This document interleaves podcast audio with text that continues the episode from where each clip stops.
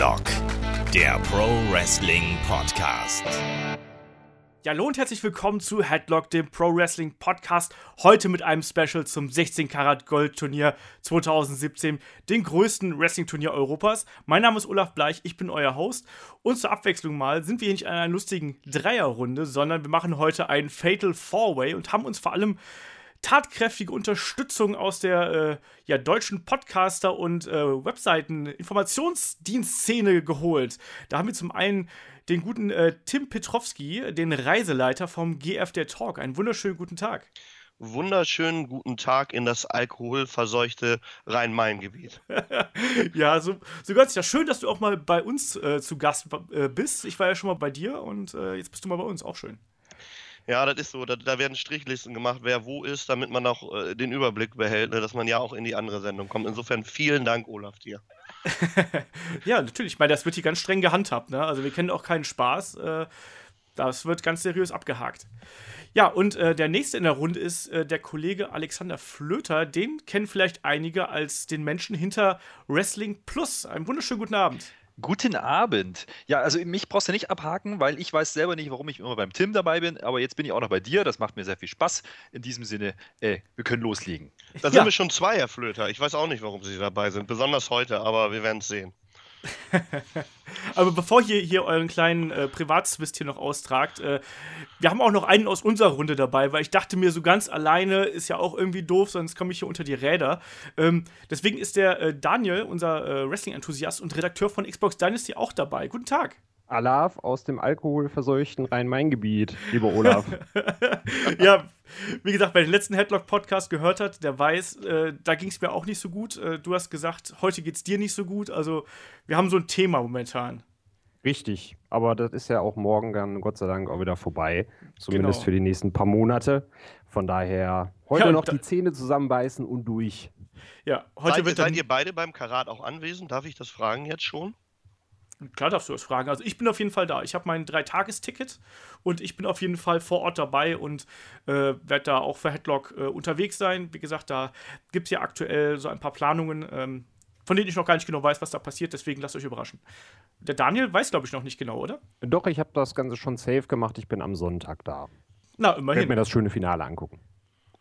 Das ist doch eine gute Sache. Also wir sind, äh, ich meine, ich bin ja auch schon ein bisschen häufiger schon da gewesen, abgesehen davon, aber ähm, dann gebe ich, glaube ich, auch gleich mal das, das Wort über an, äh, an Tim und äh, den Herrn Flöter, weil ich glaube, ihr habt was zu erzählen und was angezukündigen, was auch gerade die Leute, die jetzt nicht unbedingt typischen Headlock-Hörer sind, äh, wahrscheinlich auch interessieren dürfte. Ja, absolut. Ähm, Herr Flöter, ich und die liebe Verena, das Gesicht und die Stimme der WXW, haben eine große Chance von der WXW bekommen, was zu machen, was in der Form bei einer Wrestling-Veranstaltung noch nicht gemacht wurde. Wir werden, Herr Flöter. Das ist richtig. Wenn ich was falsch sage, unterbrechen Sie mich, dann machen Sie aber sowieso immer. Ne? Korrekt. Ja, absolut. Ist Jeder nämlich, hat seine Rolle. Ja, das ist keine Rolle. Das ist hier toter, toter Ernst, hätte ich fast gesagt. ähm, wir dürfen für WXW 16 Karat TV machen. 16 Karat TV bedeutet, wir gehen für die vor der Halle wartenden, für die, die zu Hause geblieben sind, gehen wir online, haben vielleicht mal das ein oder andere Interviewsegment, zeigen vielleicht mal die ein oder andere Szene auch von der Veranstaltung oder von der vorigen Veranstaltung und werden so ein bisschen online durch das Karat TV führen. Wie gesagt, was Herr Flöter da will, ist mir auch wiederum absolut klar, nämlich 5000 Likes für eine Wrestling-Seite, die sich mit deutschem Wrestling beschäftigt bei Facebook, ist eine Hausnummer, Herr Flöter. Das haben sie sich, glaube ich, verdient. Nee, du hast ja den wichtigsten Punkt ver vergessen, Tim. Denn wir machen das Ganze natürlich live auf YouTube. Und äh, das heißt, äh, auch ihr Hörer und alle Fans, die nicht da sind, die in der Warteschlange stehen oder sonst wo sind, können daran teilhaben, nämlich in Form vom Chat oder bei Twitter. Äh, da werden wir ein bisschen interagieren und da bin ich sehr gespannt drauf, was da passiert, weil wir wissen das selber noch nicht so genau. Und ähm, ja, also ich bin, ich bin da äh, jetzt schon hyped. Wir hatten den Hibbel schon mal bei uns im Podcast angesprochen, der ist inzwischen ins Unermessliche gestiegen. Mhm. Oha. Äh, Wollte ich gerade sagen, wie ist das denn so, wenn ihr dann live seid, online und so? Da muss doch jetzt auch schon so ein bisschen das, äh, ja, die Panik umgreifen, oder? Also habt ihr schon Themenpläne, habt ihr schon Fragen? Naja, wie sieht das aus? Naja, das, das Ding ist ja, es ging ja erstmal damit los, ne? Tim und ich. So, dann haben wir gesagt, oh nee, wir brauchen jemanden, der gut ausschaut. Dann haben wir Verena dazu genommen. Das hat schon mal vieles gerettet für uns. Ähm, nee, wir sind gerade mitten in der Themenfindung noch. Also das heißt, wir haben schon Themen, klar, die wir machen werden und die, die auch passieren werden. Äh, Tim hat es gerade schon mal angesprochen. Wir werden natürlich Fanstimmen drin haben. Wir werden natürlich aber auch aktive und äh, Leute aus der Szene bei uns begrüßen dürfen. Da freuen wir uns sehr drauf. Und äh, wir werden ein eigenes Studio haben in der Turbinenhalle. Oha. Oha. Und äh, da Habt ihr einen Glaskasten? Ich kenne das von der Gamescom immer. Da ist so ein Glaskasten irgendwo aufgebaut. über dem Ring. Äh, genau. Ja, Genau. ein, ein Shark Cage über dem Ring. Das, das auch Geruch dämmend nach drei Tagen Karat. Ne? Ja, genau. Nee, und äh, da wird sicherlich einiges passieren, wo wir jetzt noch ein bisschen in der Abstimmung sind, aber wir haben schon den groben Plan, der steht und wir werden ähm, in Form von WXW Pressemitteilungen, wird, wird dann nochmal angekündigt, äh, auch wann wir live gehen werden und äh, da werden sicherlich dann auch ein paar Themen schon dabei stehen. Und äh, ja, da, da bin ich gespannt, wie die Resonanz die, wird. Die erste, die da kommt äh, aus der Fanszene, ja, und äh, dann schauen wir mal, was die Fans so sehen wollen und dann, dann können wir das natürlich rein mitnehmen. Ja. Ja, ich meine, die WXW geht mit der Zeit, das hat sie ja schon mit WXW Now gezeigt. Und äh, jetzt so ein, so ein Ding, so ein Streaming quasi parallel zu, äh, zum größten Wrestling-Turnier Europas zu machen. Ich bin gespannt, was dabei rauskommt. Und äh, bin auch gespannt, wen ihr das zu Gast haben werdet. Hust, hust. mal, mal, mal Oder gucken. willst du dich hier gerade selber einladen? Daniel, Was- machst du sowas öfter? Ist In den so? Shark Cage. Der ist Du hast, du hast mich doch gerade schon gefragt, hallo? Ja, ja, wo denn? On air. Alles, was on air passiert, ist on air. Alles, was off air passiert, wird irgendwann in Best of am Ende des Jahres geschnitten. So muss Ja. das laufen. Ich meine, aber, aber am Ende hackt sich der Herr Perky jetzt gleich noch rein und fragt, ob er auch kommen darf. Also so weit Das macht ja so nicht. Perky gerne, ja. Der, der passt nicht in den Käfig, das sage ich dir. Oder in die, in die Kiste, je nachdem. Er ist eindeutig zu groß. ja ich ich freue das mich heißt, auf ich jeden darf auch Fall. nicht. Die Schönheit der Chance, die sich für uns drei, Verena, Herr Flöter und mich da ergibt, quasi sowas äh, auch als erstes zu machen und ein bisschen Pioniere und Vorreiter dann auch zu sein, ist natürlich, wie du sagst, Olaf, äh, spannend, aber ich muss ganz ehrlich sagen, Panik oder aufgeregt, muss ich, muss ich sagen, bin ich eher nicht oder habe ich nicht, Warte mal. sondern Warte mal, warte mal ab, wenn du, wenn das erste Mal die Kamera auf dich gerichtet Ich habe das ja auf der, auf der Gamescom, durfte ich ja den, den Stream mit Goldberg machen. Äh, danke an 2K in diesem, äh, auf diesem Wege. Und ähm, vorher auch so, ja, gar kein Problem. Aber die Sekunden, bevor das erste Mal das rote Lämpchen angeht, dann wirst du mal sehen, was Schmetterlinge im Bauch sind und so. Also das wird spannend. Ich bin War das beim. Kickoff auch bei dir so, wie du das gemacht hast? Nee, beim Kickoff war ich eigentlich ziemlich entspannt, ehrlich gesagt. Das war halt für mich wie so ein Podcast vor Publikum. Da habe ich auch nicht so das Problem mit. Aber so, wenn da dir- direkt eine große Kamera auf dich gerichtet ist und so und, und du halt auch in so einer Umgebung bist, das ist irgendwie was anderes. Ich kann es dir nicht genau sagen. Beim, beim Kickoff hatte ich damit gar kein Problem. Okay. Ich weiß nicht, du hast ja auch das Kickoff jetzt in Hamburg gemacht, oder? Äh, wie Ja. war das denn? War super, solange du nicht Dreckschwein, so wie ich zu Marius Alani gesagt hast, ist alles im grünen Bereich. Was? Warum macht man denn sowas? Man sollte sich vielleicht einfach mal das Kickoff anschauen, wenn es auf WXW Now zu sehen ist. Dann wird man sehen, was da passiert. Mann, Mann, Mann. Und ich dachte, ich wäre mit meinem äh, Genetti Shawn Michaels Vergleich bei A4 schon irgendwie angeeckt. Nee, die waren ja noch nicht mal im Ring und es sollte auch eigentlich über Marius van Beethoven gehen.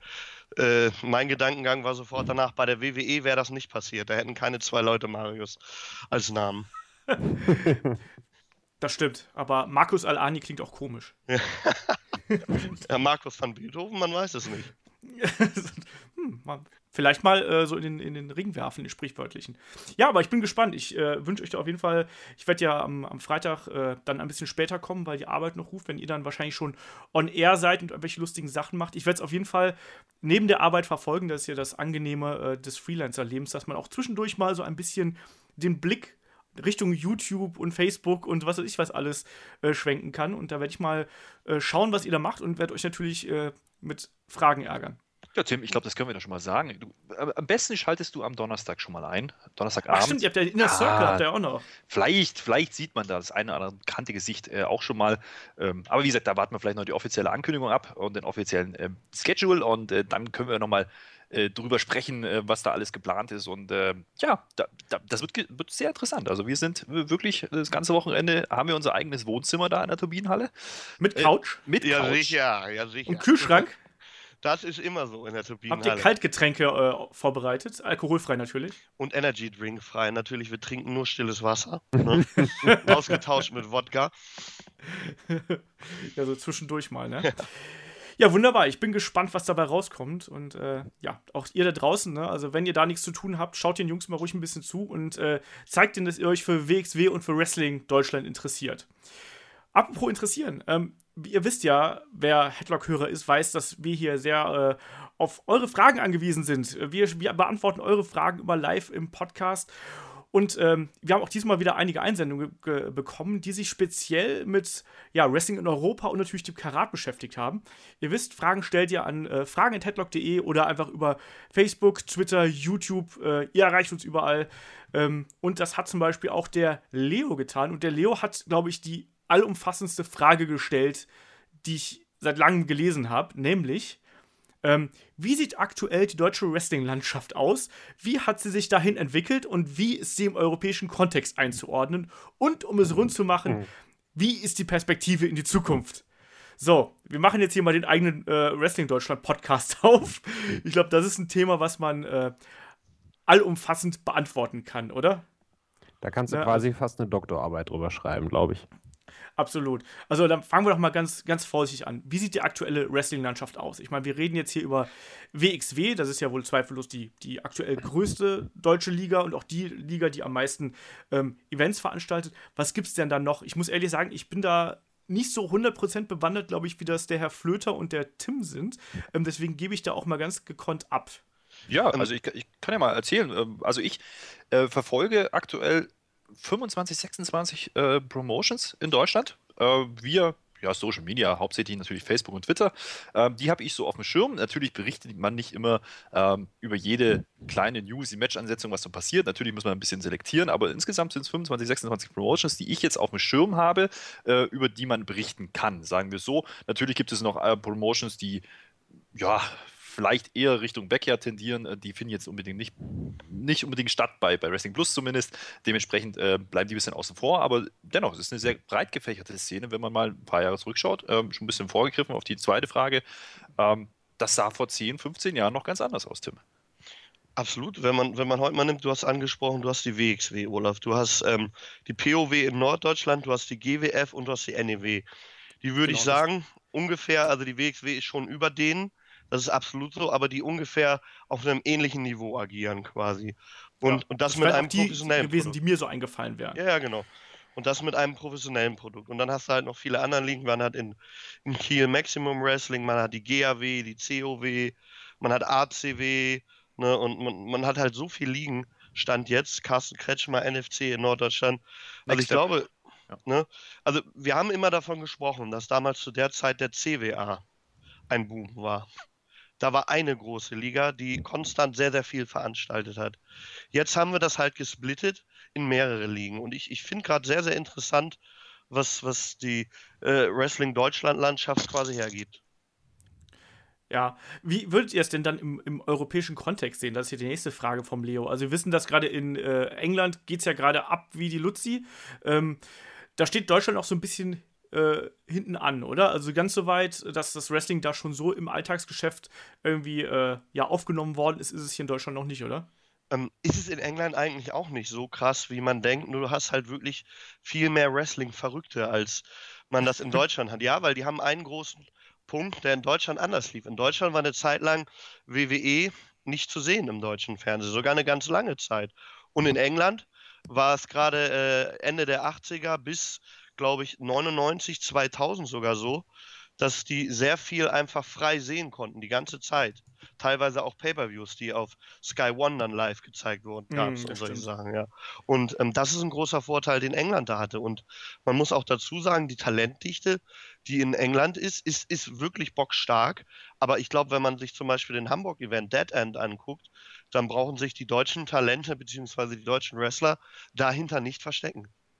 Also ich, ich würde ich würd da noch ergänzen, weil ähm, du hast zwar gesagt, ja klar, die, die, die, man, man, konnte es sehen die ganze Zeit, was bei uns vielleicht nicht der Fall war, aber was natürlich, was man nicht vergessen darf, ist einfach die Zugänglichkeit. Ne? Die Sprachbarriere ist natürlich nicht da. Und wenn du ähm, mit WWE einen ganz klaren Branchenprimus hast, ja, der dann nicht mal zu sehen ist und selbst wenn er zu sehen ist, dann irgendwo im Nachtprogramm äh, und auf Englisch, dann geht halt auch viel verloren. Und das äh, hat sich natürlich dann auch wiedergespiegelt in der Fanszene. Also äh, ich würde das so einordnen, man hat so ein bisschen alterstechnisch schon ein bisschen die Trennung inzwischen. Man hat so die, die, die, die Mit-30er, so wie uns, ja, oder Anfang Mit-30er, die so die 90er Jahre, die Großen mitgemacht haben, die dann dran geblieben sind Und man hat äh, vor allen Dingen inzwischen wieder sehr, sehr viel jüngere Fans, so um die 16, 17, die dann Mm, irgendwann wieder eingestiegen sind in den 2000ern. Und ja, dazwischen war halt relativ wenig zu sehen. Da gebe ich Tim vollkommen recht. Ja, es hat sich auf jeden Fall auch geändert. Also ich war ja letzte Woche noch ähm, bei WWE in, äh, in äh, Düsseldorf und da hat man halt auch gemerkt, das ist ein ganz bunt gemischtes Publikum inzwischen. Also du hast auf der einen Seite halt, wie du gerade gesagt hast, Leute in unserem Alter, die da einfach ja so ein bisschen aus Nostalgie hingehen, weißt du? Also so nach dem Motto, ja, ich fand es halt damals geil und ich will mich heute da einfach nochmal mit einfangen lassen. Und genauso hast du halt ganz viele Kiddies auch, die jetzt auf einmal, weil ja WWE jetzt gerade in den letzten Jahren ja auch forciert hat nochmal, das, äh, ja, ähm, das junge Publikum irgendwie anzuziehen. Und genau die äh, kommen jetzt halt eben auch und schleppen auch teilweise ihre mal mehr, mal minder interessierten Eltern da eben mit, wodurch du dann nochmal einen größeren äh, Kreis hast. Also ich glaube auch, dass das äh, auf jeden Fall ein Ding ist, wo man sieht, dass sich da einiges gewandelt hat. Ähm, wie seht denn ihr dann da die Perspektive in die Zukunft? Das ist ja dann die, die letzte Frage vom, vom Leo. Ähm, wir sprechen immer alle vom Wrestling-Boom, ähm, aber wir wissen ja alle, nach dem Boom folgt auch gerne mal ein Tief. Ähm, Also, dafür muss man aber erstmal das absolute Hoch erreicht haben. Und ich glaube, das ist Stand jetzt faktisch in Deutschland nicht erreicht. Ähm, man muss ja auch dazu sagen, ich bin, äh, du, du hast ja gerade von der WWE-Show gesprochen. Wenn ich, wenn ich mir jetzt Euro-Shows angucke und wie viel man dafür sein Geld bekommt, bin ich auch immer ein Verfechter, wenn ihr WWE nur schaut und ihr seht mal eine, eine Wrestling-Show, die professionell aussieht, dann geht da mal hin, auch zu deutschen Shows. Ihr werdet weniger bezahlen und vielleicht sogar das ein oder andere viel bessere Match sehen, als die 0815 kostet, die bei einer WWE-Hausshow abgespult wird. Das- ne? Das stimmt absolut. Das sagen wir aber auch äh, immer wieder. Also, wenn ihr, ähm, wir haben äh, beim letzten Podcast noch drüber geplaudert, da ähm, haben wir halt auch gesagt, wenn du halt diese Stars sehen willst, die du eben aus dem Fernsehen kennst, dann gehst du zur WWE. Wenn du gutes Wrestling sehen willst und ein gutes, ein sehr, sehr gutes Preis-Leistungs-Verhältnis, gerade was das Wrestling angeht, haben willst, dann musst du zu irgendeiner äh, Show hier in, in Deutschland gehen, ähm, weil jede halbwegs große Liga und ich glaube, da haben wir ja gerade einige davon aufgezählt und wie gesagt, GWF, WWE und wie sie nicht alle äh, WXW und wie sie nicht alle heißen, ähm, die liefern ein Produkt ab, ähm, was im Ring WWE, jeder WWE-Hausshow einfach überlegen ist, um es einfach mal so zu sagen.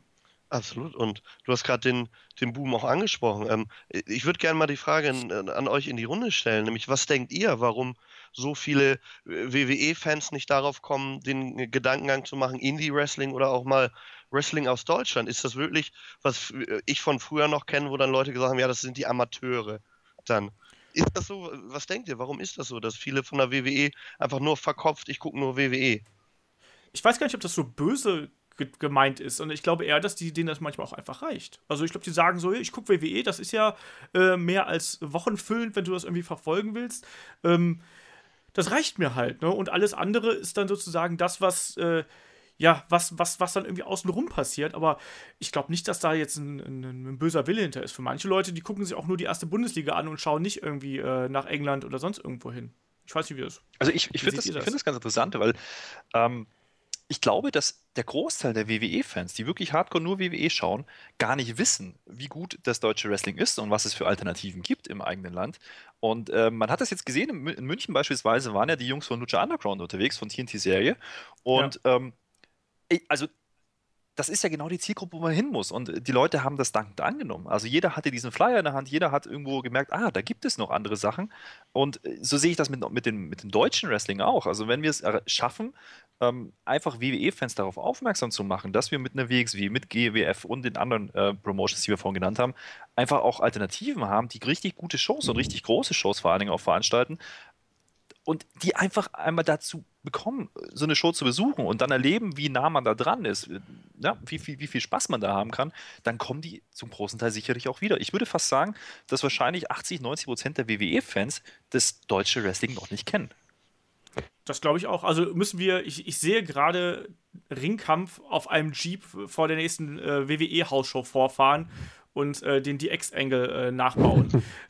Braucht es mehr PR-Stunts und vielleicht auch ein bisschen mehr Mut noch, um von den deutschen Ligen, um nach außen zu gehen? Ein großes Problem sehe ich da die eigene Fanbase. Ähm, weil sowas eher immer komisch wahrgenommen wird, wenn man so in Social Media oder bei Moonsault oder so liest. Findest du das? Äh, Ich fand die letzten Male, also gerade auch diese Tim Wiese-Geschichte, wo ja auch WXW mit involviert war, ähm, da wurde das doch. Also klar, es gibt immer welche, die sagen, äh, finde ich doof. Ähm, und die lieber für sich wären, aber ich fand das in letzter Zeit eigentlich ähm, im Gro eher positiv. Aber wann hast du, siehst du mal eine deutsche Promotion, die sowas genau macht? Vielleicht auch mal an einen Radiosender rangeht. Ein Engel. Ich glaube, die, Herr Flöter, die GWF hatte das damals in Rostock irgendwie gemacht, ne? Mit Ja, einem MMA-Fighter oder, oder irgendein Judo-Typ oder so, ich weiß nicht mehr genau. Ich ich meine, ja, stimmt, aber man hat natürlich auch Radiosender besucht. Auch das ist passiert, auch das passiert ähm, immer wieder. Aber klar, wenn du, wenn du dann natürlich nicht diese Namen hast für, eine- für eine große Show, wie jetzt vielleicht in, in Bayerns Doppelbild in Berlin letztes Jahr, wo dann einfach mal ein Kalito auftaucht, den man halt einfach kennt aus WWE TV, wird es natürlich auch schwierig, Aufmerksamkeit zu bekommen und überhaupt mal zu zeigen, hey, da passiert ja was. Ja? Wenn dann natürlich immer die gleichen Leute auch drauf sind, ist es natürlich auch schwierig, neue Leute anzusprechen. Und das meine ich gar nicht negativ den deutschen Wrestlern gegenüber. Ähm, die haben einfach nicht, nicht, noch nicht die Zugkraft, wie es vielleicht ein Ex-WWE-Star hat. Und deswegen ist dieser Schritt, den man da vielleicht bei GWF auch gegangen ist in letzter Zeit, jetzt auch mit Tommy Dreamer wieder gehen wird, ähm, gar nicht so, so dumm, weil im Endeffekt äh, kann man damit wirklich erstmal Leute erreichen, die man sonst nicht erreicht hätte. Ob die dann am Ende regelmäßig kommen, das hängt dann davon ab, wie gut die Shows sind. Aber, aber erreichst du damit die Mainstream-Crowd, die aktuell jetzt irgendwie WWE schaut? Ich habe, ich weiß nicht, ich halte das halt irgendwie so für ein bisschen schwierig, nur über alte, alte WWE-Stars irgendwie da die, die, das Publikum zu ziehen. Ist heiß, heiß. Also ich, ich glaube, da muss man ein bisschen unterscheiden. Also ich glaube, so ein Kalito, der ist ja absolut in Shape, ja. Äh, der- der ist, der ist ja nicht schlechter, als er, als er vor ein paar Jahren bei WWE war. Ganz im Gegenteil, der ist, der ist absolut fit. Ähm, schwieriger wird es natürlich bei, bei, bei Leuten, die dann schon äh, länger aus dem aktiven Geschehen ein bisschen raus sind, die vielleicht noch unsere Legendenshows machen. Da sehe ich das, das Problem schon eher, ähm, weil dann das Inring-Produkt meistens auch nicht mehr so wirklich gut ist. Ähm, ob man dann Leute damit überzeugen kann, weiß ich nicht, wenn sie schon in der Halle sind. Ob man sie überhaupt in die Halle bekommt, ist immer schwer zu sagen. Also gerade das Beispiel Unstoppable hat ja gezeigt mit, mit 1000 plus Leuten, ähm, dass da was passieren kann. Andererseits Mhm. wird Tim gleich wahrscheinlich reingrätschen und sagen, ja, aber lag das nur an Kalito? Kann ich nicht beantworten. Die, die größere Frage ist, äh, die sich mir stellt, ich würde das gerne mal an, an, an Daniel und an Olaf weitergeben, nämlich ähm, erstens, Frage 1, ich mache den Fährmann, Herr Flöter. Ne? Frage 1, ähm, habt ihr Courage verfolgt von der GWF? Frage 2, danach, wisst ihr, dass Ryback bei der GHW und COW ist? Äh, Nein und Frage nein. äh, Frage 1, ich habe Courage ein bisschen am Rande verfolgt, aber nicht so äh, ausgiebig, wie ich es gern getan hätte, aus der einfachen Begründung heraus, weil es zu viel äh, Wrestling für meinen Geschmack irgendwann gewesen ist. Also so im Sinne von, ähm, ich konnte nicht alles verfolgen. Und das mit Ryback habe ich, hab ich durchaus mitbekommen, ja. Ja, und das ist halt, guck mal, der- Daniel interessiert sich für Wrestling, wird vielleicht auch mit einem Namen wie Ryback was anfangen können, weiß aber davon nichts. Aber dann fehlt doch das Werbebudget, oder? Da musst du doch da auch mal vielleicht sagen, komm, wir machen halt mal, weiß ich nicht, äh, Werbespots zur besten Sendezeit auf Pro7 oder keine Ahnung was, Pro7 Max. Ja, aber So ich glaube, das kann GAW, COW nicht für, für WXW und, und GWF und so. Wäre das, glaube ich, sehr interessant. Oder auch vielleicht bei TNT-Serien, Spot for Lucha Underground oder Ja, so. genau. Ja. Aber du musst, ich glaube, du musst halt erstmal die irgendwie erreichen. Und ich glaube nicht, dass du die Menschen erreichst, indem du einfach nur vermeintlich prominentes Talent reinbringst, sondern ich glaube, du musst die Leute erstmal überhaupt wieder auf den Trichter bringen. Okay, hier gibt es Wrestling in Deutschland und ähm, das ist auch gut übrigens. Und ja, wenn da noch ein alter WWE-Star dabei ist, ist das vielleicht gut, um den ähm, den potenziellen ja, Kartenkäufer irgendwie dazu zu bringen, sozusagen, oh, ja, an den kann ich mich erinnern. Cool, gehe ich mal hin. Aber ich glaube, man muss erstmal diese, ja, diesen Aufmerksamkeitsgrad schaffen, dass die Leute überhaupt wissen, so, ach, wie, es gibt Wrestling in Deutschland und man kann sich das anschauen und das ist nicht in irgendwelchen alten Kaschemmen und der Ring ist kein Boxring und äh, es ist guter Production Value und so. Ich glaube, man, man muss da, glaube ich, fast viel früher ansetzen. Interessante These, ja, definitiv. Und ich glaube, da, da gehen wir auch schon ein bisschen in die Frage der, der Perspektive schon rein, weil ähm, wa, was bedeutet das? Wie mache ich Leute auf, auf, auf das Produkt aufmerksam, indem ich toure? Und das ist ja das, was WXW jetzt seit, äh, Genau seit, seit ein paar Jahren tut. Und äh, seitdem sind sie ja auch äh, ja, stetig gewachsen und äh, die ganze Production ist natürlich mitgewachsen, weil man ganz andere Möglichkeiten hat. Und ähm, ich glaube auch, da bin ich bei euch, dass man, wenn man in verschiedene Städte geht, einfach auch Leute ansprechen kann, weil einfach Wrestling in der Stadt ist. Da geht es gar nicht um, unbedingt um die Marke WXW, da geht es noch gar nicht um, um die Promotion an sich, sondern da geht es erstmal darum, da ist Wrestling, da ist was geboten. Und äh, das kann ich ganz klassisch vielleicht durch Plakatwerbung erreichen, beispielsweise. Ja. Ähm, die Frage mit Ryback zum Beispiel fand ich ganz spannend. Wie erreiche ich denn Leute, ja, und, und mache überhaupt Aufmerksamkeit, dass, dass, äh, aufmerksam, dass da was passiert, dass da jemand da ist überhaupt. Das ist ultra schwierig. Ich glaube, dass jetzt Ja. diese, diese Lucha Underground-Geschichte mit WXW deswegen sehr, sehr gut ist für beide Seiten. Zum einen hat Lucha Underground einfach die Zielgruppe, die sie direkt ansprechen können in Deutschland, aber natürlich wird das auch auf den entsprechenden Kanälen von TNT-Serie geteilt und da wird ja auch ganz klar gesagt, hier sind wir bei WXW und hier sind wir, äh, äh, sehen wir bald Lucha Underground Stars in Deutschland.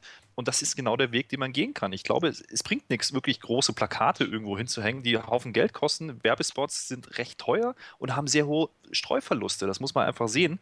Und ich glaube, da sind wir in Deutschland einfach noch nicht so weit, dass, äh, dass eine Promotion sich das ernsthaft erlauben kann aktuell.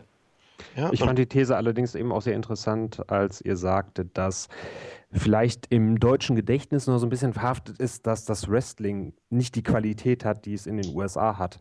Denn ähm, meine Einstellung zur äh, GWF äh, beispielsweise ist, dass ich weiß, dass die existiert, aber die WXW bei mir so im Fokus steht, dass ich automatisch denke, das kann nicht die gleiche Qualität einer WXW haben, obwohl das ja eigentlich kompletter Quatsch ist.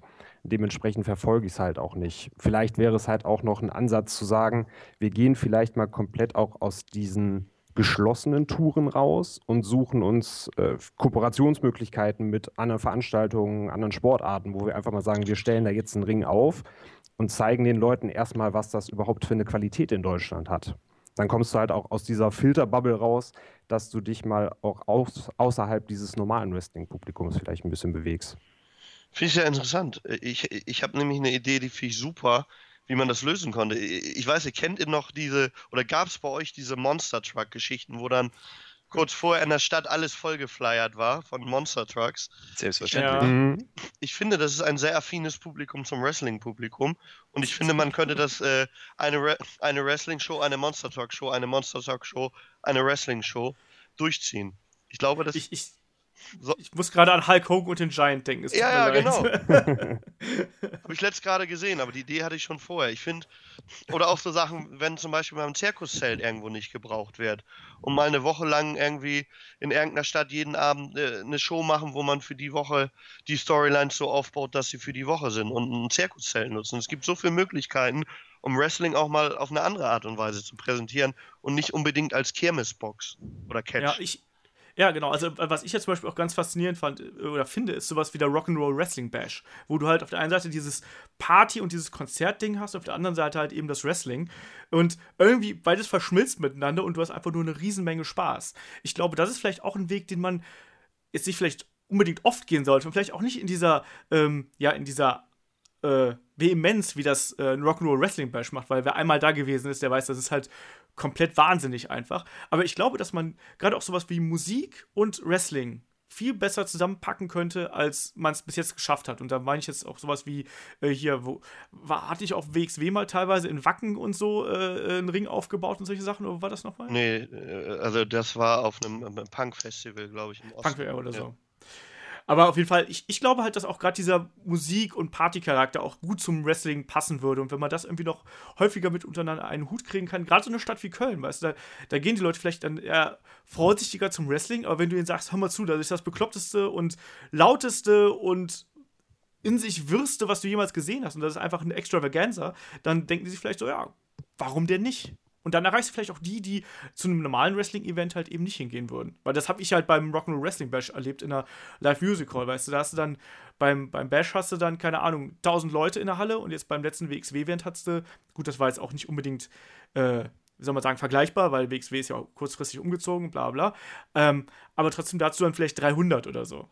Du hattest halt in, in Hamburg ja auch wieder über 600 und ich rede ja immer von, dass das ein absolutes Happening ist und das, was diesmal da passiert ist, auch die Leistung im Ring. Herr Flöter, wir haben es angesprochen mit, mit John. Ne? Mhm. Ein Mann, der gerade aus dem Krankenhaus raus ist, der kaum laufen kann, dann ist er im Ring und du merkst nichts, nichts davon. Und das Match gegen Robert Dreisker für mich absoluter Geheimtipp. Sollte, sich, Kampf, sollte ja. sich jeder angucken, auf jeden Fall. Und auch dann, was in dem Streetfight passiert und im Main Event, ne?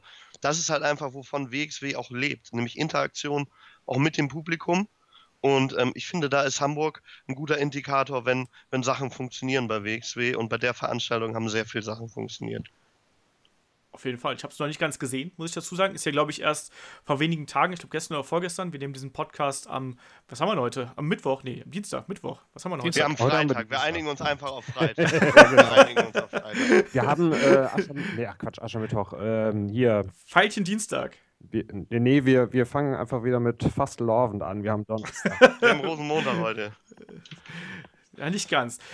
Ja, aber wie gesagt, ich glaube, äh, damit haben wir dem, dem Leo auch äh, genug Denkansätze geboten, äh, wahrscheinlich auch mehr, als er erwartet hat, äh, um auf diese Frage zu, äh, zu kommen. Er wusste Ähm, ja auch nicht, dass der Flöter und ich da sind, sicherlich, ne?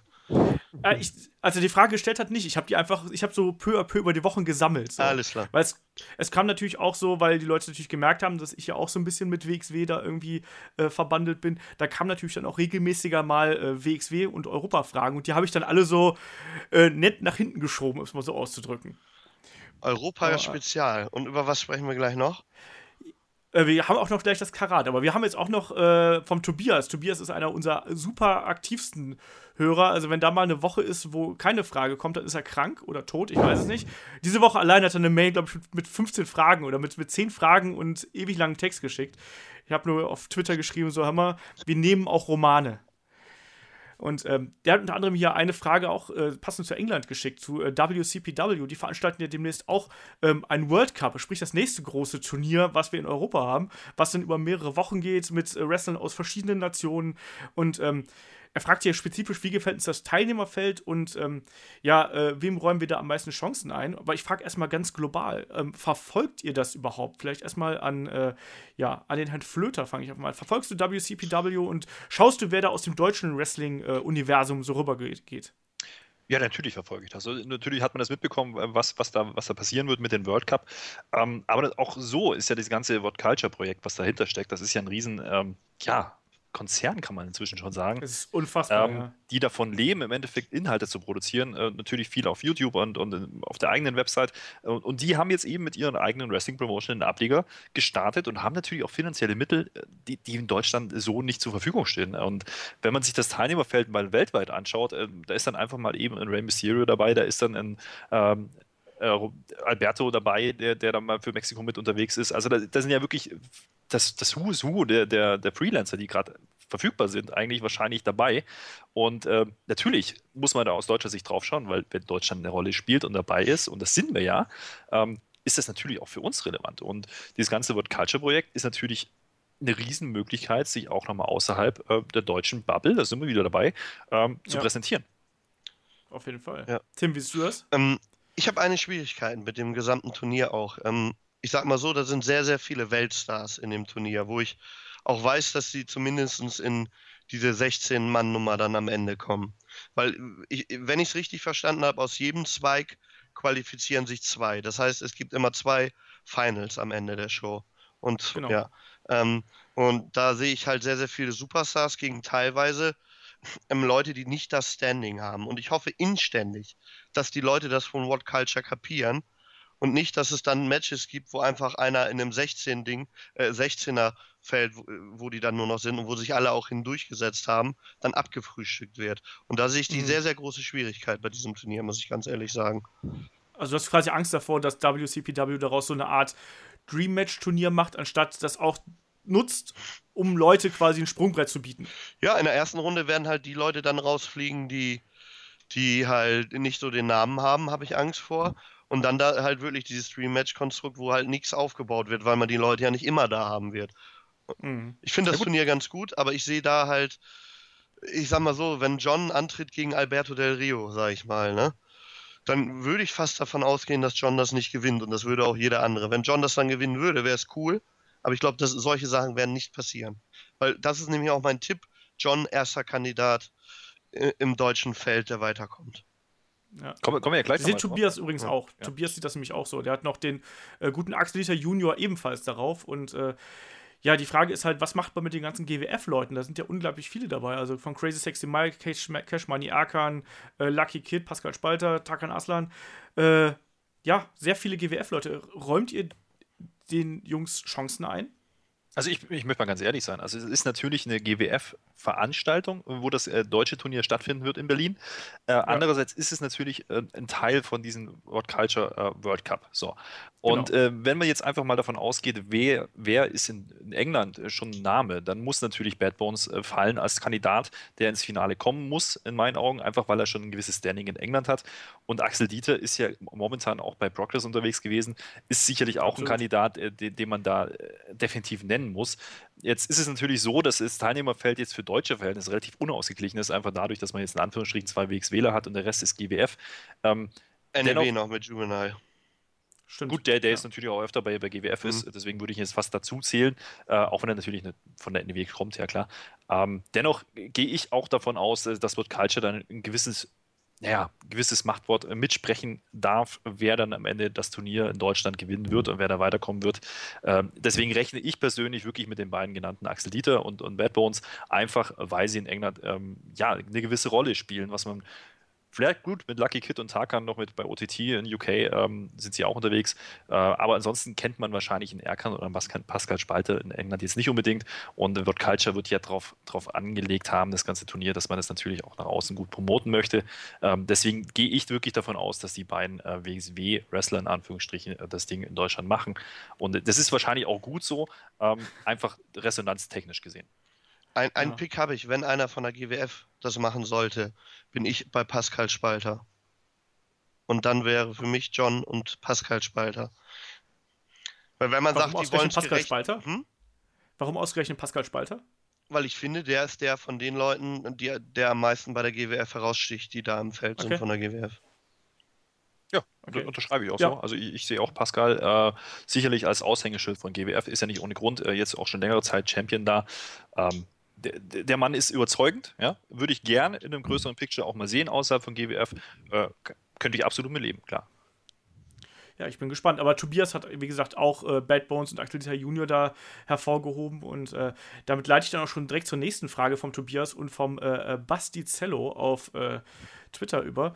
Ähm, der fragt, da fragten sie nämlich, äh, welche deutsche Wrestler hat eurer Meinung nach eine große Karriere vor sich? Ähm, also Tobias und Basti fragten diese Frage so im, im ähnlichen Kontext. Ähm, Tobias tippte dabei auch auf Axel Junior. So, große Karriere denke ich mal, bedeutet ja immer so Sprung nach Übersee, um es mal so blöd zu sagen. Ich meine, Axelita Junior hat ja schon den, Spruch, äh, den Sprung rüber nach, ähm, nach England geschafft. Insofern denke ich, äh, ist mit der großen Karriere äh, NXT gemeint. Also wen seht ihr da aktuell aus der deutschen Wrestling-Landschaft weit vorne? Ähm, und warum? Drei Namen. Damek, Axel Dieter Junior, Fabian Eichner. Okay.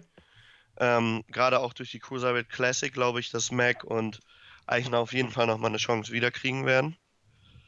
Und Axel Dieter Junior sticht halt in dem, was er im Moment auch mit Team Ringkampf macht, absolut heraus. Das ist nochmal ein, mhm. ein Quantensprung zu dem, was vorher war. Charakterbildung und so einfach wirklich 1A im Moment, was da passiert. Ist ein bisschen schwierig. Ich habe ja auch noch so deutsche Wrestler. Ich muss ja leider sagen, dass ich auch irgendwie Jon Simmons immer als, als Deutschen irgendwie sehe, was natürlich faktisch total falsch ist. Aber ich sehe ihn halt irgendwie so in diesem deutschen Wrestling-Zirkus, gerade durch die, durch die starke Positionierung bei WXW. Äh, ihn sehe ich halt eben auch noch da drüben. Ansonsten kann ich mich da auch echt nur anschließen. Also Axel Dieter Junior auf jeden Fall. Damek hat, äh, ich bin mir da aktuell nicht ganz sicher und da kommen wir auch gleich schon fast auf die nächste Frage zu sprechen.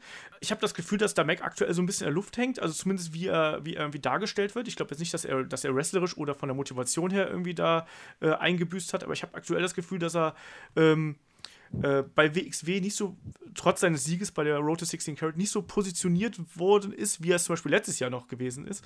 Ähm, das schreibt der Tobias nämlich auch. Wie seht ihr das? Sehe ich eigentlich aktuell genauso. Also nachdem er äh, wieder nach Deutschland zurückgekehrt ist, hing er ja eigentlich so ein bisschen in, die, in, in, der Luft. Es gab dann noch das Duell mit Axel Dieter, wo er aber auch schon nicht so gut weggekommen ist. Das Ganze war ja dann auch gerade mit der Veranstaltung in Hamburg eher so ein laues Lüftchen, auch wenn man es halt mit der äh, letzten Hamburger Veranstaltung vergleicht, was da auch die Stimmung angeht, die die beiden erzeugt haben. Von daher glaube ich auch, dass bei ihm da auch gimmickmäßig so ein bisschen die Luft raus ist.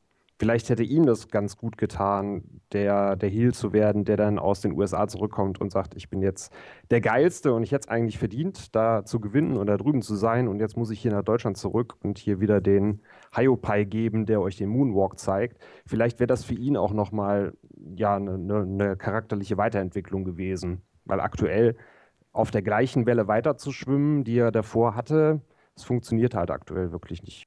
Tja, wie seht ihr beide das, Tim und äh, Herr Flöter? Ich finde das interessant. Ähm, wie oft, also wie, wie, oft schaust du WXW? Hast du WXW Now, Daniel? Äh, ich habe WXW Now, ja. Also ich ja. schaue, dass ich äh, die, die Shotgun-Ausgabe wöchentlich auf jeden Fall schaue und dann die Marquis-Events.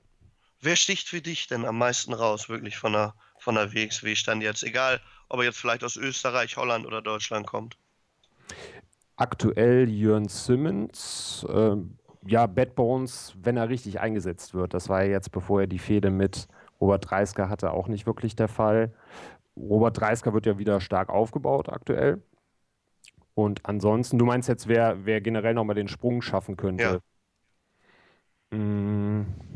Ich fände auch so jemand wie Ilja, um da ganz kurz irgendwie reinzugrätschen, fände ich auch sehr interessant, um mal zu sehen, wie er sich da äh, weiterentwickelt. Ich weiß nicht, ob er das möchte, aber ähm, ich finde, dass, dass Ilja jemand ist, der äh, von seiner Art und von der Intensität her ähm, jemand ist, der, der fesselt mich halt immer. Und ich fand es ein bisschen schade, wie das jetzt das Jahr für ihn gestartet ist, dass er da äh, ja nicht am, äh, am großen Käfigkampf teilnehmen konnte. Ich finde, das hat ihm, also zumindest aus meiner Sicht, meiner persönlichen Fansicht, das hat ihm wirklich geschadet, muss man sozusagen. Ich meine, da kann man nichts machen. Persönliche Gründe sind persönliche Gründe. Aber er ist halt auch jemand für mich, der, da warte ich halt drauf, dass er die nächste Stufe geht. Und die nächste Stufe ist halt erstmal bei WXW halt eben eins höher. Ansonsten, äh, wie gerade schon gesagt, bin ich auch da vollkommen bei dir. Also Axelita Junior und Johan Simmons sind für mich äh, zwei Kandidaten, die ich da ganz weit oben sehe.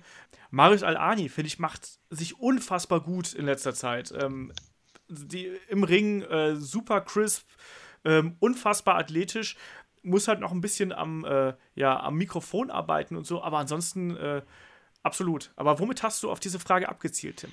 Ja, weil ich, ich, ich finde das halt sehr interessant. Ähm, ich wollte ihn eigentlich nämlich auch noch fragen, aber erstmal hast du meine meine Antwort vorab weggenommen. Ich hätte Ilya Dragunov gesagt, danke dafür, muss ich nicht so viel sagen. Ne? Ähm, aber ich, ich, wollte fragen, ab wann er geschaut hat, ob er die ersten Kämpfe von Axel Dieter Junior und, und Mac und so vielleicht nachgeholt hat. Weil da wollte ich ihn halt gerne fragen, wie er den Sprung sieht von Axel Dieter Junior. Weil ich finde ihn, der das jetzt halt eine Zeit lang auch fast, ich würde sagen, sagen, fast alles gesehen hat, was es gab, muss ich sagen, sehr, sehr interessant, die Entwicklung. Auf jeden Fall. Er war ja vorher eigentlich auch schon eher mein Liebling von den beiden, sagen wir es mal so.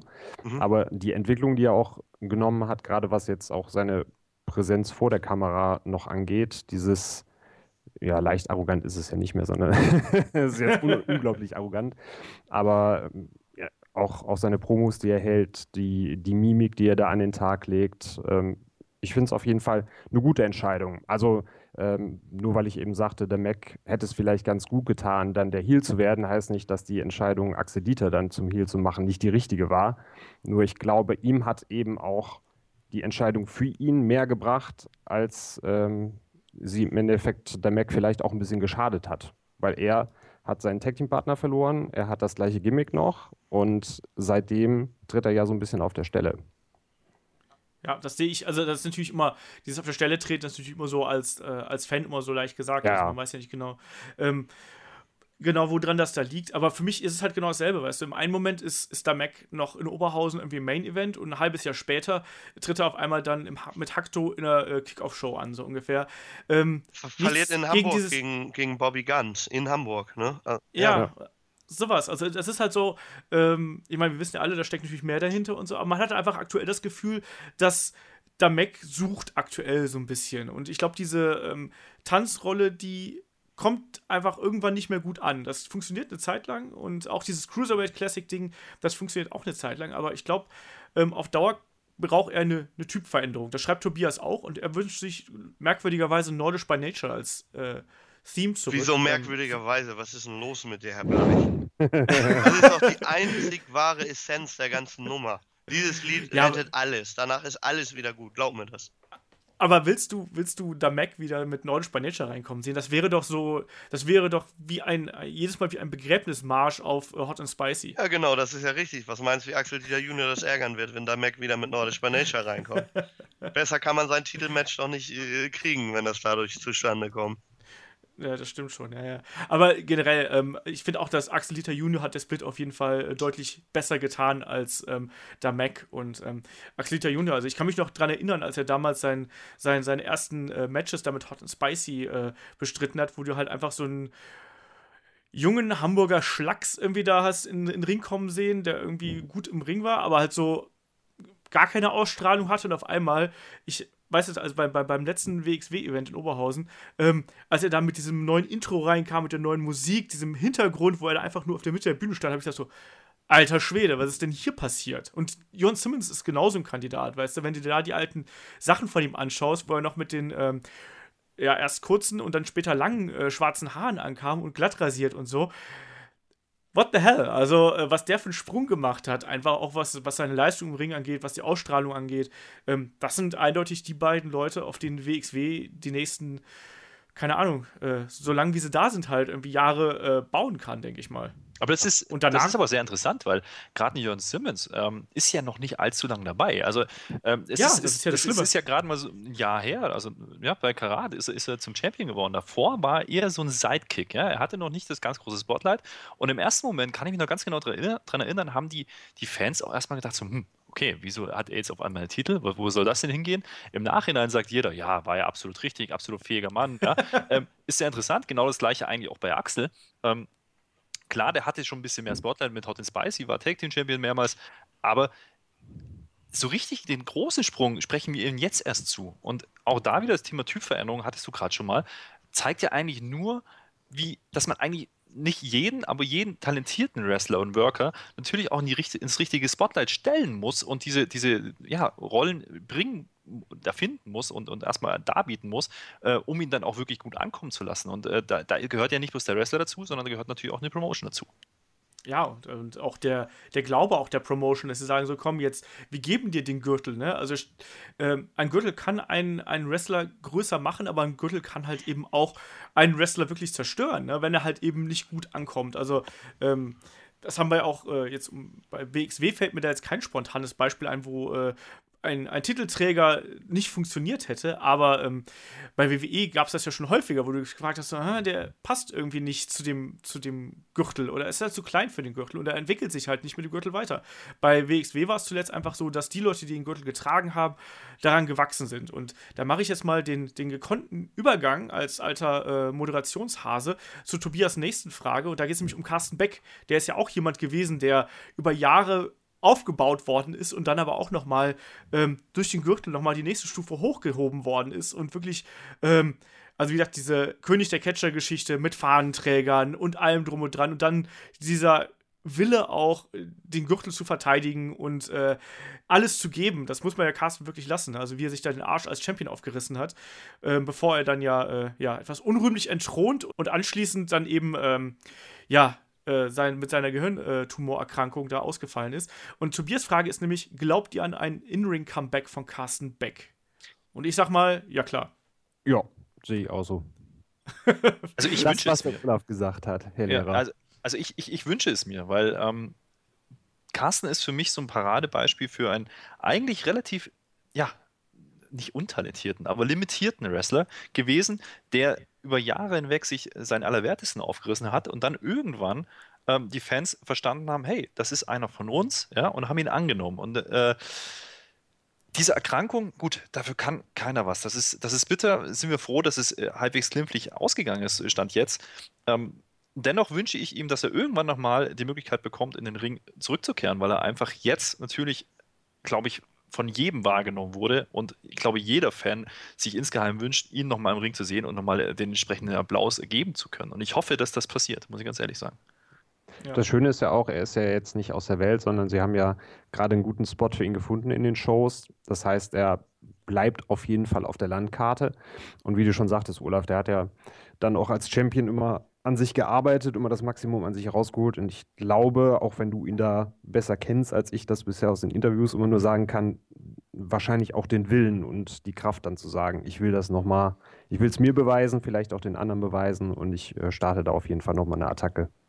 Ich glaube, das Einzige, was Carsten zurückhält, ist, glaube ich, der Rat der Ärzte, um es mal so zu sagen. Ich glaube, wenn die Ärzte ihm sagen würden, hier, okay, du bist, du darfst wieder, ich glaube, dann wird auch sofort, äh, also so schnell wie es geht, dann auch wieder im Ring stehen. Also unter der Voraussetzung, dass er halt fit genug ist und bla bla bla.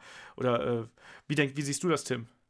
Carsten Beck, Fighting Champion. Ja, ein guter Indikator ist halt das, was in Hamburg passiert ist, ne? dass er involviert war und auch Aktionen eingesteckt hat im Ring. Genau das. Das denke ich halt auch, dass das halt der erste. Der erste Testlauf ist natürlich für so einen Tritt an den Kopf ein bisschen doof formuliert, aber, aber ähm, ich glaube, dass das halt so der, äh, wie du gerade gesagt hast, der erste Indikator sein könnte. Aber zumindest, dass er halt wieder aktiver sich da langsam reinfinden kann und dann einfach mal sehen muss, wie es läuft. Ne? Ich glaube, äh, wenn man so eine Erkrankung hinter sich hat, muss man auch erstmal schauen, wie reagiert der Körper auf bestimmte Belastungen. Ne? Und der äh, Wrestling-Sport ist nun mal äh, eine Sache, die äh, ja nicht nur auf den Kopf geht, auf den Rücken und die Erschütterungen und so. Ähm, das ist einfach was, da muss, glaube ich, auch der erste, der Körper wieder herausfinden, wie er damit klarkommt. Gerade nach dieser ganzen Chemotherapie, nach der, ähm, nach der Operation und sowas. Und ähm, auch da muss man erstmal warten, wie, ähm, ja, was die Ärzte dazu sagen. Und ich bin mir auch nicht ganz sicher, ob die so glücklich damit sein werden, dass, äh, dass Carsten da wahrscheinlich diese Ambitionen ja auch mehr als einmal auf den Tag bringt, äh, auf, auf den Tisch legt. Also ich kann mir halt schon vorstellen, dass er jemand ist, der dann auch so nach gewissen Milestones halt fragt, so und, was meinen Sie? Geht das? Also da bin ich mir ziemlich sicher, dass er das tut, denn ähm, es war ein paar Wochen nach seiner Operation, ja, wo es gerade publik wurde, was da überhaupt los war, ähm, als er das erste Foto aus dem Gym schon wieder gepostet hat. Ja, er durfte noch nicht voll ja. trainieren, er durfte eigentlich im Endeffekt, aber er hat sich fit gehalten. Er war heiß und wollte weitermachen. Generell finde ich es ähm, ja sehr, ja, wie, wie, wie drücke ich das aus? Ich, ich bin beeindruckt von der Art und Weise, wie er mit dieser Erkrankung auch umgegangen ist. Und äh, mhm. dass er ja augenscheinlich sicherlich schwere Stunden gehabt hat, äh, das, das kann man sich ja ausmalen. Und dennoch äh, so damit umzugehen und so uns äh, ja auch zu den Fans äh, zu gehen und zu sagen und zu erzählen, was los war, äh, das, da gehört auch viel dazu und das zeigt ja eigentlich nur, wie gerne er dieses, dieses ganze Wrestling-Ding hat, höchstwahrscheinlich. Ähm, ich ich kenne ihn jetzt ja nicht persönlich, aber ich sehe ihn natürlich auch schon ein paar Jahre im Ring und ähm, wenn man eins äh, Carsten Beck nicht absprechen kann, dann ist es ja der Wille. Und das war schon immer so. Absolut. Und ich glaube, das ist durch diese Erkrankung noch viel mehr oder noch viel größer geworden. Und äh, deswegen wünsche ich ihm persönlich aus, aus, aus menschlicher Sicht, ähm, dass er hoffentlich diese Möglichkeit bekommt. Ja, ja. Na, nach Carsten äh, zu gehen, ist die Frage, glaube ich, auch nur so, wie es Olaf versagt, wann. Ne? Wann kommt ja. er zurück? Mehr sollten wir da, glaube ich, auch nicht zu sagen. Ich glaube, Carsten weiß selber, was, was er noch im Ring zu erleben hat. Ich glaube auch irgendwann ist noch mal eine Rechnung mit, mit Jon Simmons offen. Ne, das muss man halt nochmal. Ne? Eigentlich ja. ja ich ich habe ja da so meine, äh, meine persönliche Geschichte durch, durch die Conversations mit Carsten. Die haben wir ja, das haben wir ja auch in der, in der Version, die dann tatsächlich hinterher released worden ist, haben wir das ja kurz erzählt. Ähm, das war ja wirklich so, dass wir, ich glaube, zwei Wochen bevor das publik wurde, dass Carsten den Gehirntumor hat und dass er diese OP sich unterziehen musste, ähm, haben wir Conversation aufgenommen und er ist danach umgekippt. Ähm, und das war echt übel, ne? Also da stehst du dann da und ich war halt gerade irgendwie am Abbauen oder sonst irgendwas. Auf einmal äh, kippt er da um. Und ich so, oh, what the fuck? Und dann habe ich gesagt, Carsten, alles okay? Ja, ja, das ist mir letzte Zeit häufiger passiert und meine Chiro Chiropraktikerin hat gesagt, äh, da müssen wir mal wegen gucken. Und äh, deswegen hat er auch irgendwie ein paar Tage später einen Termin gehabt. Und ich so, ja, okay, ne? Und hab, hab halt gesagt, so, ja, okay, hier trink mal was. Das war halt super warm an dem Tag. Hab gedacht, das ist irgendwie Kreislauf oder sonst irgendwas. Und als dann diese Nachricht kam, ich dachte so, alter Schwede, ey, jetzt setzt sich dieser Kram gerade zusammen. Und äh, allein deshalb bin ich da auch sehr, äh, ja, persönlich ein bisschen äh, befangen. Und ich würde Carsten es einfach gönnen, ähm, dass er dann nochmal in den Ring steigen kann, weil ich glaube, ähm, bei jedem Wrestler ist es halt so, wenn man selber sagen kann, es ist vorbei, dann ist das okay. Aber ich glaube, durch sowas aus der Karriere quasi auf seinem Höhepunkt irgendwie rausgerissen zu werden, das ist so undankbar. Und äh, da kann man einfach nur hoffen, dass Carsten, äh, wenn es, wenn alles stimmt und wenn alles äh, gut läuft, dass er dann irgendwann nochmal äh, seine Momente im Ring haben kann. Und wie du gerade gesagt hast, Tim, äh, die Geschichte von Carsten Beck ist, glaube ich, noch lange nicht zu Ende erzählt äh, bei WXW und wir können uns da, glaube ich, noch auf einiges freuen. und egal in welcher Rolle. Ich glaube, da können wir auch, äh, sind wir uns, glaube ich, auch einig. Aber dann äh, können wir, glaube ich, auch mal so langsam, nachdem wir jetzt schon wieder hier eine Stunde verquatscht haben, ähm, so langsam zum Karat überleiten. Das Karat, größtes Wrestling-Turnier Europas. Und äh, da würde ich erstmal so in die Runde fragen, wann war euer erstes Karat? Also meins war 2008. Das war das Ding, was Bad Bones gewonnen hat. Daniel, bei dir ist, glaube ich, dieses Jahr das erste, oder? Genau, das ist äh, das, auch direkt das erste, wo ich live vor Ort bin. Oh, Karatjungfrau. Ja, ich werde entjungfert. und deswegen freue ich mich auch auf alles beim Karat. ja, die Matches und das Bier und die Atmosphäre. Tim, wann war dein erstes Karat? Das zweite 16 Karat Gold war es bei mir. Ah, seit 2007? Ich weiß gar nicht mehr, wann das war, aber auf jeden Fall das zweite. und dann, dann treu geblieben. Aber wir haben noch eine junge Frau hier, Olaf. Was, ernsthaft? Ja, meine Herren, ja, also ich äh, bin ja nicht gerade gesegnet im Süden, was Wrestling angeht. Äh, in den vergangenen Jahren zumindest war das oftmals ein Problem. Ähm, meine erste WXW-Show war zwar 2002, aber Karat habe ich tatsächlich noch nie live geschafft. Äh, verfolgt, natürlich, klar. Also Bad Bones 2008 kann ich mir auch noch richtig gut dran erinnern. Ich glaube, das war auch das erste, was ich vollständig dann gesehen habe, aber natürlich nicht live. Also deswegen, ja, da bin ich auch eine Jungfrau dieses Mal. Und auf was freust du dich dann am meisten? Ich meine, das, das, ist ja auch mal eine interessante Frage. Du hast dann dein erstes Karat vor dir und hast gleich ähm, eine Aufgabe irgendwie mit hinter den Kulissen und vor Kameras und so. Hättest du das Karat nicht lieber live einfach nur als Fan gesehen? Das Interessante ist, ich, sage das für Tim auch immer wieder, ähm, im Endeffekt das, was ich mache mit Wrestling Plus, ist natürlich auch ein Fanprojekt. Ja? Also äh, natürlich bin ich äh, ein Stück weit irgendwie ins deutsche Wrestling schon länger involviert gewesen, habe auch hier und da immer mal wieder irgendwie äh, Aufgaben hinter der Bühne, äh, hinter der Bühne, also hinter, hinter dem Vorhang äh, übernommen. Das ist auch gut so, weil ich bin nicht, nicht unbedingt derjenige, der in den Ring steigen sollte wahrscheinlich. Dementsprechend ähm, ich, ich, ich fahre da auch als Fan hin. Also das, das, das eine schließt das andere nicht aus, weil im Endeffekt ähm, bin ich sehr froh darüber, wie sich das jetzt ergeben hat. Ich glaube, ich wäre auch so da gewesen. Ähm, jetzt das Ganze noch mit dem Angenehmen zu verbinden, na gut, angenehm bei Tim, weiß ich nicht, aber äh, das mit dem, was, was uns eigentlich Spaß macht, äh, jede Woche, äh, nämlich diese Podcast-Geschichte, ähm, das jetzt noch verbinden zu können im Endeffekt und dann noch äh, vor, vor der Kamera und natürlich die Möglichkeit zu bekommen, da ähm, einen Teil beitragen zu können, ist natürlich eine super Geschichte für mich persönlich. Hätte ich mir vor einem halben Jahr auch nicht erhofft, äh, überhaupt daran zu denken, dass das funktionieren könnte in diese Richtung. Aber ähm, ich fahre da schon aus Fansicht hin. Also ich, ich möchte, mich okay. interessiert die, das Ganze drumherum. Ich, ich kenne natürlich viel vom Erzählen. Tim erzählt ja sehr gern, wenn, er, wenn der Tag lang ist. Ähm, Höre ich auch immer gespannt zu, meistens. Ähm, nee, also ich, ich kann gar nicht sagen, worauf ich mich am meisten freue. Also ich glaube, dieses ganze fünf Tage lang abtauchen dann oder vier Tage lang mit Donnerstag bis Sonntag äh, komplett in dieser Bubble zu sein, nichts anderes als Wrestling. Äh, was willst du denn mehr aus Fansicht auch? Und wenn du da noch ein Stück weit teilhaben kannst und ein bisschen was mitgestalten kannst, ist es noch viel, noch viel schöner. Das stimmt natürlich. Ich finde es immer ein bisschen schwierig. Also tatsächlich, ich merke halt, wenn du dann irgendwie noch diesen Kram machen musst, weißt du, machst du, also, keine Ahnung, du machst Fotos, du machst Videos, du machst dies, machst das, ähm, musst halt auch schauen, dass das alles irgendwie funktioniert. Ähm, ich habe manchmal so ein bisschen Angst, dass äh, durch Podcasten und Videos und allem anderen Kram, dass da so ein bisschen das Fan-Dasein äh, manchmal so ein bisschen auf der Strecke bleibt und man vielleicht den Event nicht, sich nicht ganz so in den Event reinfallen lassen kann, wie man das sonst tun äh, könnte. Also der so ein bisschen goldener Käfig, meinst du, ne? Also, ja, so ein bisschen. Man hat zwar, man hat zwar viele Möglichkeiten dadurch, aber ich finde das ganz interessant, weil ich war ja letzte, vor zwei Wochen ist es jetzt schon gewesen, äh, in München zum Beispiel unterwegs. War da aber ganz bewusst nicht mit der Kamera unterwegs, war wirklich als, als Fan in der Halle und habe die Show auch als Fan einfach gesehen und das war auch äh, mit, mit, mit Kollegen zusammen, die, die teilweise zum ersten Mal beim Wrestling waren. Und das macht mir nach wie vor sehr viel Spaß, egal wie viele Shows ich schon gesehen habe. Mhm. Und äh, ich finde find das immer ganz wichtig, wie du sagst, dass man sich das ein Stück weit bewahrt, dieses Fan-Dasein. Ähm, auch wenn man vielleicht natürlich einen, Blick, einen anderen Blick hat, den viele Fans so nicht bekommen. Aber das, das macht mich ja nicht anders. Ja? Also im Gegenteil, ich bin froh über diese Möglichkeit, aber ähm, die, diesen goldenen Käfig, das Gefühl habe ich momentan noch nicht. Also mir macht das momentan noch sehr viel Spaß und ich kann das ganz gut verbinden mit den normalen Fan-Dasein. Deswegen ich, ich, ich freue mich da eher drauf. Also ich bin sehr gespannt, ähm, was da passieren wird. Ähm, vielleicht gibt es dann irgendwann an diesen, an diesen vier, fünf Tagen dann irgendwann den Punkt, wo ihr sagt, Tim, ich kann dich jetzt nicht mehr sehen. Aber Geh mal äh, weg. Wenn das das einzige Problem bleibt, äh, dann ist doch alles gut. Nein, also das, das ist ja schon, wer, wer mal arbeitsaktiv an einem 16 Karat teilgenommen hat, der wird dir sagen, holy shit, die Tage danach in der Woche sind Tage danach in der Woche, mehr können die nicht sein. Da, da vegetierst du vor dich hin. Und Herr Flöter sagte, er hatte, hat Urlaub genommen, den wird er auch brauchen. Nicht nur von mir, sondern auch von, von allem drumherum. Aber ich, ich glaube schon, Olaf, das, was du sagst, ist halt ein Ansatz, wie man das machen kann. Aber ich finde, ich hatte bis jetzt immer die, die Chance, ich habe es dann kommentiert und habe so die Matches halt alle gesehen. Und ich bin jetzt gespannt, wie viel ich jetzt sehen kann von dem, was ich gerne sehen würde. Und das ist halt genau, das, Punkt, ist, das, ja. das ist ja immer die Frage, ob du wirklich dann auch das so mitverfolgen kannst und mit dieser vollen Aufmerksamkeit dabei sein kannst, wie du es als Fan tun würdest.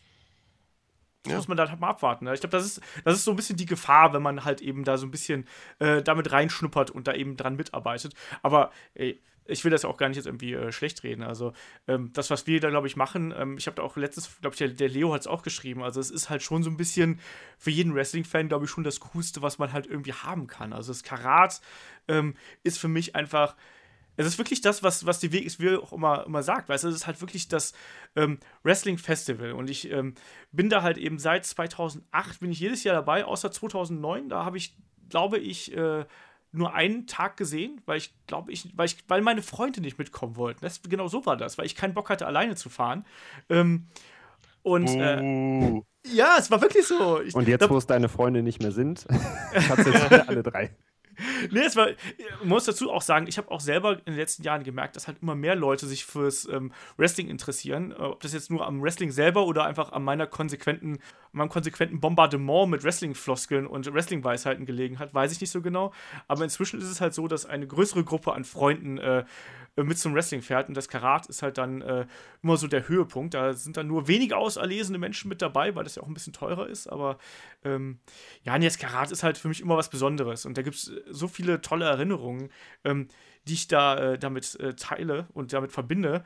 Ähm, ja, keine Ahnung. Dieses Thema Erinnerung habe ich ja hier auch in unserem äh, Ablaufplan hier drin stehen. Ja, wir haben einen Ablaufplan. Und äh, wenn wir hier zwei Jungfrauen dabei haben, die haben natürlich dann noch gar keine Live-Erinnerung. Deswegen muss ich ja dann quasi auf den Reiseleiter zurückgreifen. Tim, ja, selber schuld, ne? ja, traurig. Äh, Tim, Erinnerung an das Karat, Lieblingsmomente und vielleicht auch äh, so Momente, wo du gedacht hast, so, äh, das war halt dann doch irgendwie nix. ähm, Steve Douglas, Alex Payne in einer absoluten Schlacht um, den, um die Weltmeisterschaft. Das war 2008 damals. Daisuke Sekimoto das erste Mal live Wrestling sehen. Ja, Ja, das war schon stark. Ich kannte den äh, äh, bis dahin nur von, von YouTube, beziehungsweise davor noch von irgendwelchen schlechten Tapes. Insofern, das war schön und das ist danach mein Lieblingswrestler geworden und ist er auch geblieben. Daisuke Sekimoto. Ähm, und ganz, ganz ehrlich, ne, also ich bin ein großer Chris Hero-Fan auch und der hat halt Karat auch sehr geprägt, muss ich sagen. absolut. Ich habe meine Lieblingserinnerung hängt auch mit äh, Chris Hero zusammen tatsächlich. Ähm, das war nämlich beim 2010er Karat. Das hat äh, Walter gewonnen damals. Und da hat sich Chris Hero im Halbfinale gegen Martin Stone, glaube ich, durchgesetzt. Und anschließend ist er dann zu seiner alten Musik nochmal reingekommen. Also zu äh, I Need a Hero und so. Und das war bis dato der lauteste Pop äh, damals in der alten Turbinenhalle noch, den ich jemals gehört habe. Und das war so unfassbar. Und das, immer wenn bei mir nicht nur die, die Armhaare hochstehen, sondern auch die Kopfhaare. Ich krieg dann die, das ist das widerlichste der Welt. Ich weiß nicht genau, ob ihr das kennt. Habt ihr schon mal Gänsehaut auf, der Kopf gehabt, auf dem Kopf gehabt? Nee. Es ist das Schlimmste der Welt. Tim, aber hat, es ist Tim hat ja keine gut. Haare, glaube ich, deswegen. Ja, darum trage ich immer Mütze, Herr Flöter, ne? Genau. Aber da muss man doch erst recht Gänsehaut bekommen, oder? Nein, ich habe Haare und habe noch nie Gänsehaut. Aber ähm, das war einer der schönsten Momente wirklich in der WXW-Historie, weil da sind alle Ape-Shit gegangen. Aber so richtig. Ja. Äh, genauso auch, ähm, äh, was ich auch immer wieder gerne irgendwie ins Gedächtnis zurückrufe, ähm, ich weiß gar nicht, welches Karat das war. Das war das Karat, was, was äh, El Generico gewonnen hat. Und dann Viertelfinale, glaube ich, gegen Carsten Beck, wo zuerst, wo man zuerst versucht war, dass Carsten Beck das Ding gewinnt und am Ende Generico das Ding dann doch noch äh, nach Hause gebracht hat, wo auch die Crowd einfach komplett ausgerastet ist. Und bei mir sind immer die Höhepunkte. Zack Saber Jr. ist halt mein ganz persönlicher äh, Favorit. Ähm, leider inzwischen mit einer ganz furchtbaren Musik. Mir fehlt dieses Burning Heart Theme so sehr bei Zack Saber. Das Hast du Glaub- Davey Richards gegen Zack Saber gesehen beim, beim Ja. Karat? Unfassbar äh, gut. Und unglaublich gut, ja. Ja. Ähm, aber auch allein auch die Schlachten, die sich Zack Saber und Tommy End geliefert haben über die Jahre. Ja, also, ähm, ja, total geil. Aber wie gesagt, ich will dieses alte Theme wieder. Ich hasse dieses neue Theme und das macht mir so viel bei Zack Saber kaputt. Das ist ganz, ganz schrecklich. Ähm, und äh, natürlich, glaube ich, vorletztes Jahr, äh, nee, letztes Jahr auch hier, wie, ähm, wie die Crowd in Oberhausen auf Axel Dieter Junior reagiert hat. Mit den Dueling Chants und so und so. Das äh, fand ich auch unglaublich. Ja. Ne, wir feiern hier ab und die anderen denken sich, ja, ne? Andererseits ist es doch Vorfreude, ist doch die schönste Freude, sagt man doch. Richtig. Ja, Es sei also- denn, ihr sagt uns dann am Sonntag, ja, die letzten Jahre war aber geiler. das wird nicht passieren beim 16 Karat Gold. Dafür garantiert das 16 Karat mit seinem Namen, definitiv. Wie die Alex Wonder Show, Herr Flöter. Da ihr Alex Warner, ah, nee, die Alex Warner schon. Die Alex Wonder Show, ja. Die Bart die. Wer Deutsch spricht, kann kein schlechter Mensch sein. Ähm, der, der Basti fragt nämlich dann auch hier, wie gefällt euch denn das Teilnehmerfeld des aktuellen Karats im Vergleich zu früheren Events? Ähm, dieselbe Frage hat ja, glaube ich, auch der Kollege Christian Jacobi schon bei Ask CMJ gesche äh, ge- geschenkt bekommen, geschickt bekommen. Ähm, wie seht ihr es in diesem Jahr? Also, manche sagen, es ist irgendwie schlechter, manche sagen, es ist total geil. Äh, Daniel, Hau raus. Ich finde es ganz gut. Also ich habe hab mir jetzt nochmal die Teilnehmerfälle der letzten Jahre angeguckt und es sind ja, wenn ich das jetzt richtig überblickt habe, auch viel mehr externe Wrestler noch mit dazugekommen. Gerade bekanntere Namen jetzt wie Cody Rhodes, Paul London, den man noch aus der WWE kennt. Also gerade auch mit den Duellen, die wir jetzt in der ersten Runde haben. Äh, was haben wir denn da? Äh, Robert Dreisker gegen Ilja, was er jetzt auch schon einen gewissen Hintergrund hat äh, mit der Cerberus-Geschichte. Dementsprechend bin ich da für mein erstes Karat vollkommen zufrieden. Ich finde das auch immer beim Karat so schwierig zu sagen, so, ja, hm, das ist irgendwie jetzt die, die Card oder die äh, Teilnehmer sind nicht so gut wie letztes Jahr.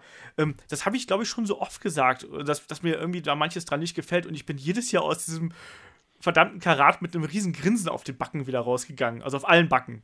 Wie kann man denn sagen, dass das äh, nicht so gut ist wie die Jahre davor? Also ich, ich gehe mal nur, ich sage erstmal, Jeff Cobb ist da, ist aber nicht im Karat und ist zumindest schon mal zwei Tage da, so wie es aussieht, stand jetzt, ne? Ja. Mit Ambition und so. Und ähm, weil angekündigt bei beim Circle ist er auch. Ja. Ne? Also das ist schon mal sehr, sehr interessant. Ne? Dann hast du Leute, Matt Riddle, absolut heiß in der Independent-Szene. Timothy Thatcher, brauchen wir nicht drüber sprechen, absolut heiß. Absolut. Mit, mit, Mike Bailey einen, der absolut heiß ist, aber fast nirgends mehr zu sehen ist, weil er nicht nach Amerika rein darf. Ne? Also ich, und dann ein Name, ne? Cody Rhodes im 16 Karat Gold. Ich bitte euch.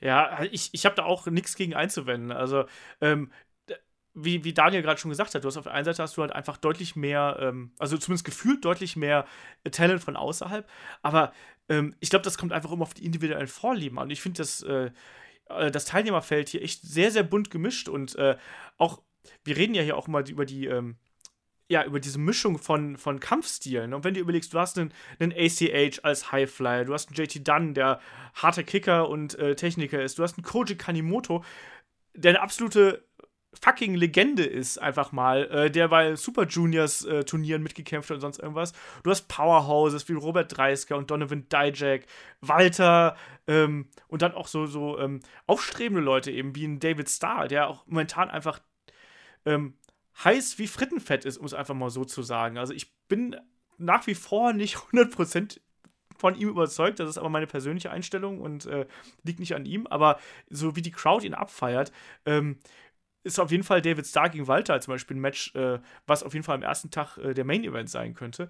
Und dann eben noch so etabliertes Talent aus, ähm, aus Deutschland, wie irgendwie äh, Bad Bones, Damek und äh, auch Marius Al-Ani, für den das ja auch eine Riesenchance ist.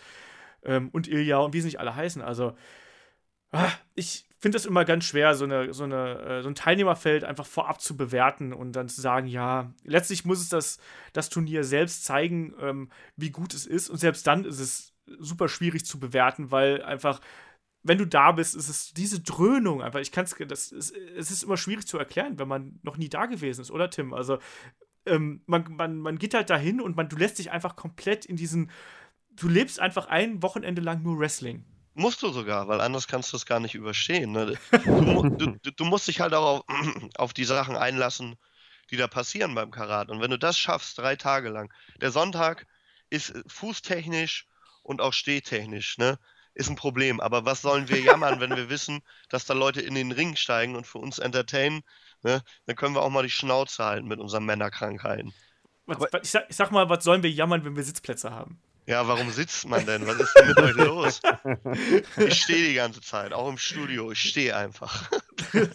nee, aber vielleicht um das Teilnehmerfeld nochmal abzurunden. Also, äh, was mir wirklich auffällt, vielleicht ist es auch wirklich jetzt ähm, dieses Jahr bei mir bewusst, weil ich mich natürlich nochmal damit auseinandersetze, ähm, weil ich dabei sein werde. Aber ich habe dieses Jahr nicht das Gefühl, ähm, dass da irgendein Name drin ist, der Fallobst ist, in Anführungsstrichen. Ja? Also äh, die, die deutschen Namen, in Anführungsstrichen, die wir regelmäßig bekommen, ähm, stehen ja nichts hinterher, also hinterher äh, dem internationalen Talent, was da da sein wird.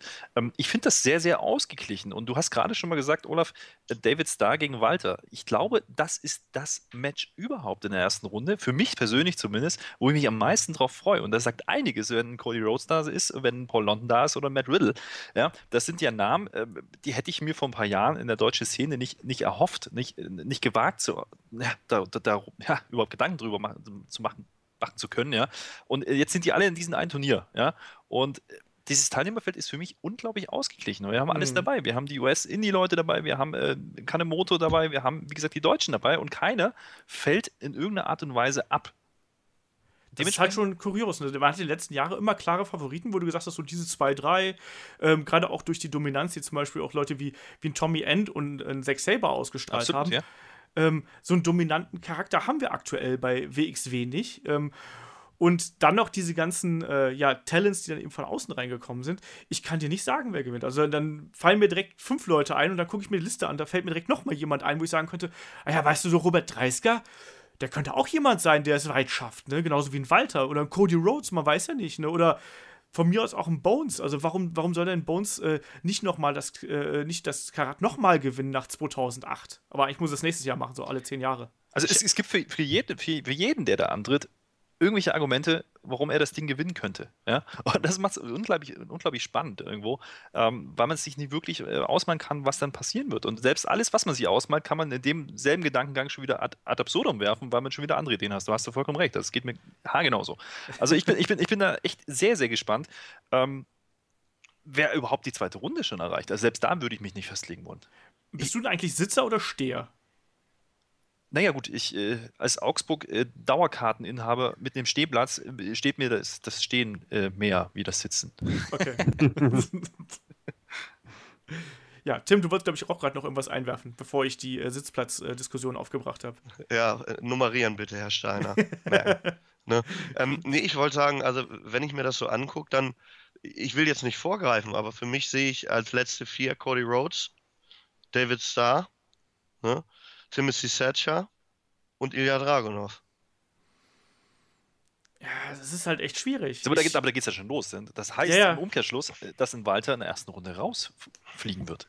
Und Ja. da, da weiß ich nicht so richtig, puh, äh, ja, einer muss gehen von den beiden. Und genauso ist es bei, bei Ilya gegen Robert Dreisker. Das ist genauso ein Match, wo ich nicht sagen könnte, wer der Favorit ist. Nicht mal für mich persönlich kann ich da einen nennen. Natürlich wäre interessant, 30er gegen Walter auch in der nächstführenden Runde irgendwann natürlich auch ein interessantes Match zum Beispiel.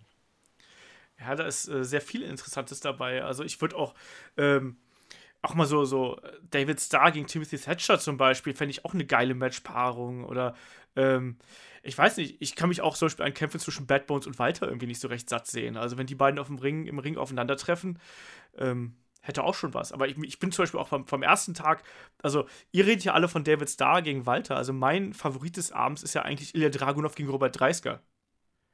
Also, weil ich sehen will, wie die ehemaligen Cerberus-Members irgendwie aufeinandertreffen und dass diese Geschichte endlich mal weitergeht. Die ist ja alle so, ist ja so jäh unterbrochen worden. Und äh, Ilya hat ja die Leute äh, ja in seinen Bann geschlagen.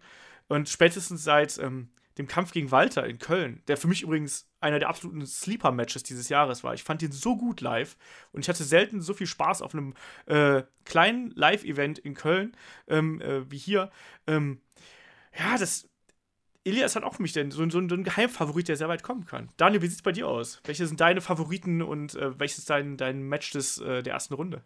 Ich bin da mit Tim. Ich würde allerdings äh, Ilya gegen Dreisker austauschen. Also so wie der jetzt die letzten Wochen äh, gepusht worden ist und gerade weil Ilya jetzt auch wieder ein bisschen von der Bildfläche verschwunden war, glaube ich schon eher, dass Dreisker noch weit kommen kann.